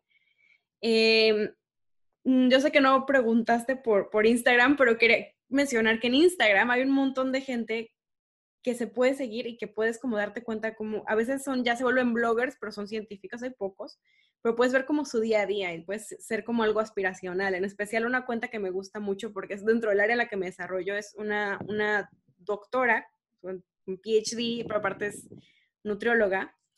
Eh, su cuenta se llama The Gut Health Doctor y ella trabaja con temas también de microbiota, dieta, etcétera, tiene su, su, clínica, entonces vas como en su día a día, ves cómo, cómo funciona ella haciendo, creo que es, que es, pues no sé si es cabeza de grupo, pero sí es investigadora creo que sí es investigadora principal de su grupo, tiene su grupo de investigación, ves cómo va el laboratorio, creo que ya está basada en Londres, Inglaterra. Entonces se me hace muy interesante. Y de series, me voy a ir a algo un poquito más, menos formal y menos serio, y a lo mejor es muy cliché, a todo mundo se le ocurre. A mí me gusta mucho ver The Big Bang Theory, amo las series así ligeras, porque te das cuenta un poquito de cómo funciona la ciencia y tienen personajes mujeres que son muy fuertes y que ves como llegan y desde que empiezan a estudiar microbiología, cómo van desarrollándose dentro de su área, cómo llegan lejos, cómo pueden llegar a ser líderes y el hecho de ser mujeres no, no afecta y no significa que les vaya peor que los hombres ni nada. Entonces me, me gusta mucho porque creo que es, obviamente dentro de la comedia, creo que es una manera medio realista o que por lo menos acerca a la gente a ver cómo son los científicos, porque pues muchas veces como, por ejemplo, si tú te hubieras preguntado cuando eras niña, ustedes te hubieran preguntado, ¿qué hace un científico? A lo mejor si no tenías papás que estuvieran dentro del área, no sé qué te puedes imaginar, que están todos encerrados en un laboratorio de gobierno. Entonces, esa serie me gusta mucho porque te das cuenta que, humaniza un poco a los científicos y tiene figuras femeninas, pues fuertes, que, que salen adelante por sí mismas y que están dentro del área de las ciencias. Me encanta, muchísimas gracias, Carlando. Pues ya las tres me dieron mucha tarea para ver y para, y para entretenerme este fin de semana. Y bueno, por último, ¿nos podrían compartir alguna red social, ya sea Instagram, Twitter, Facebook, lo que quieran compartir, en donde nuestro público las pueda contactar? Sonia.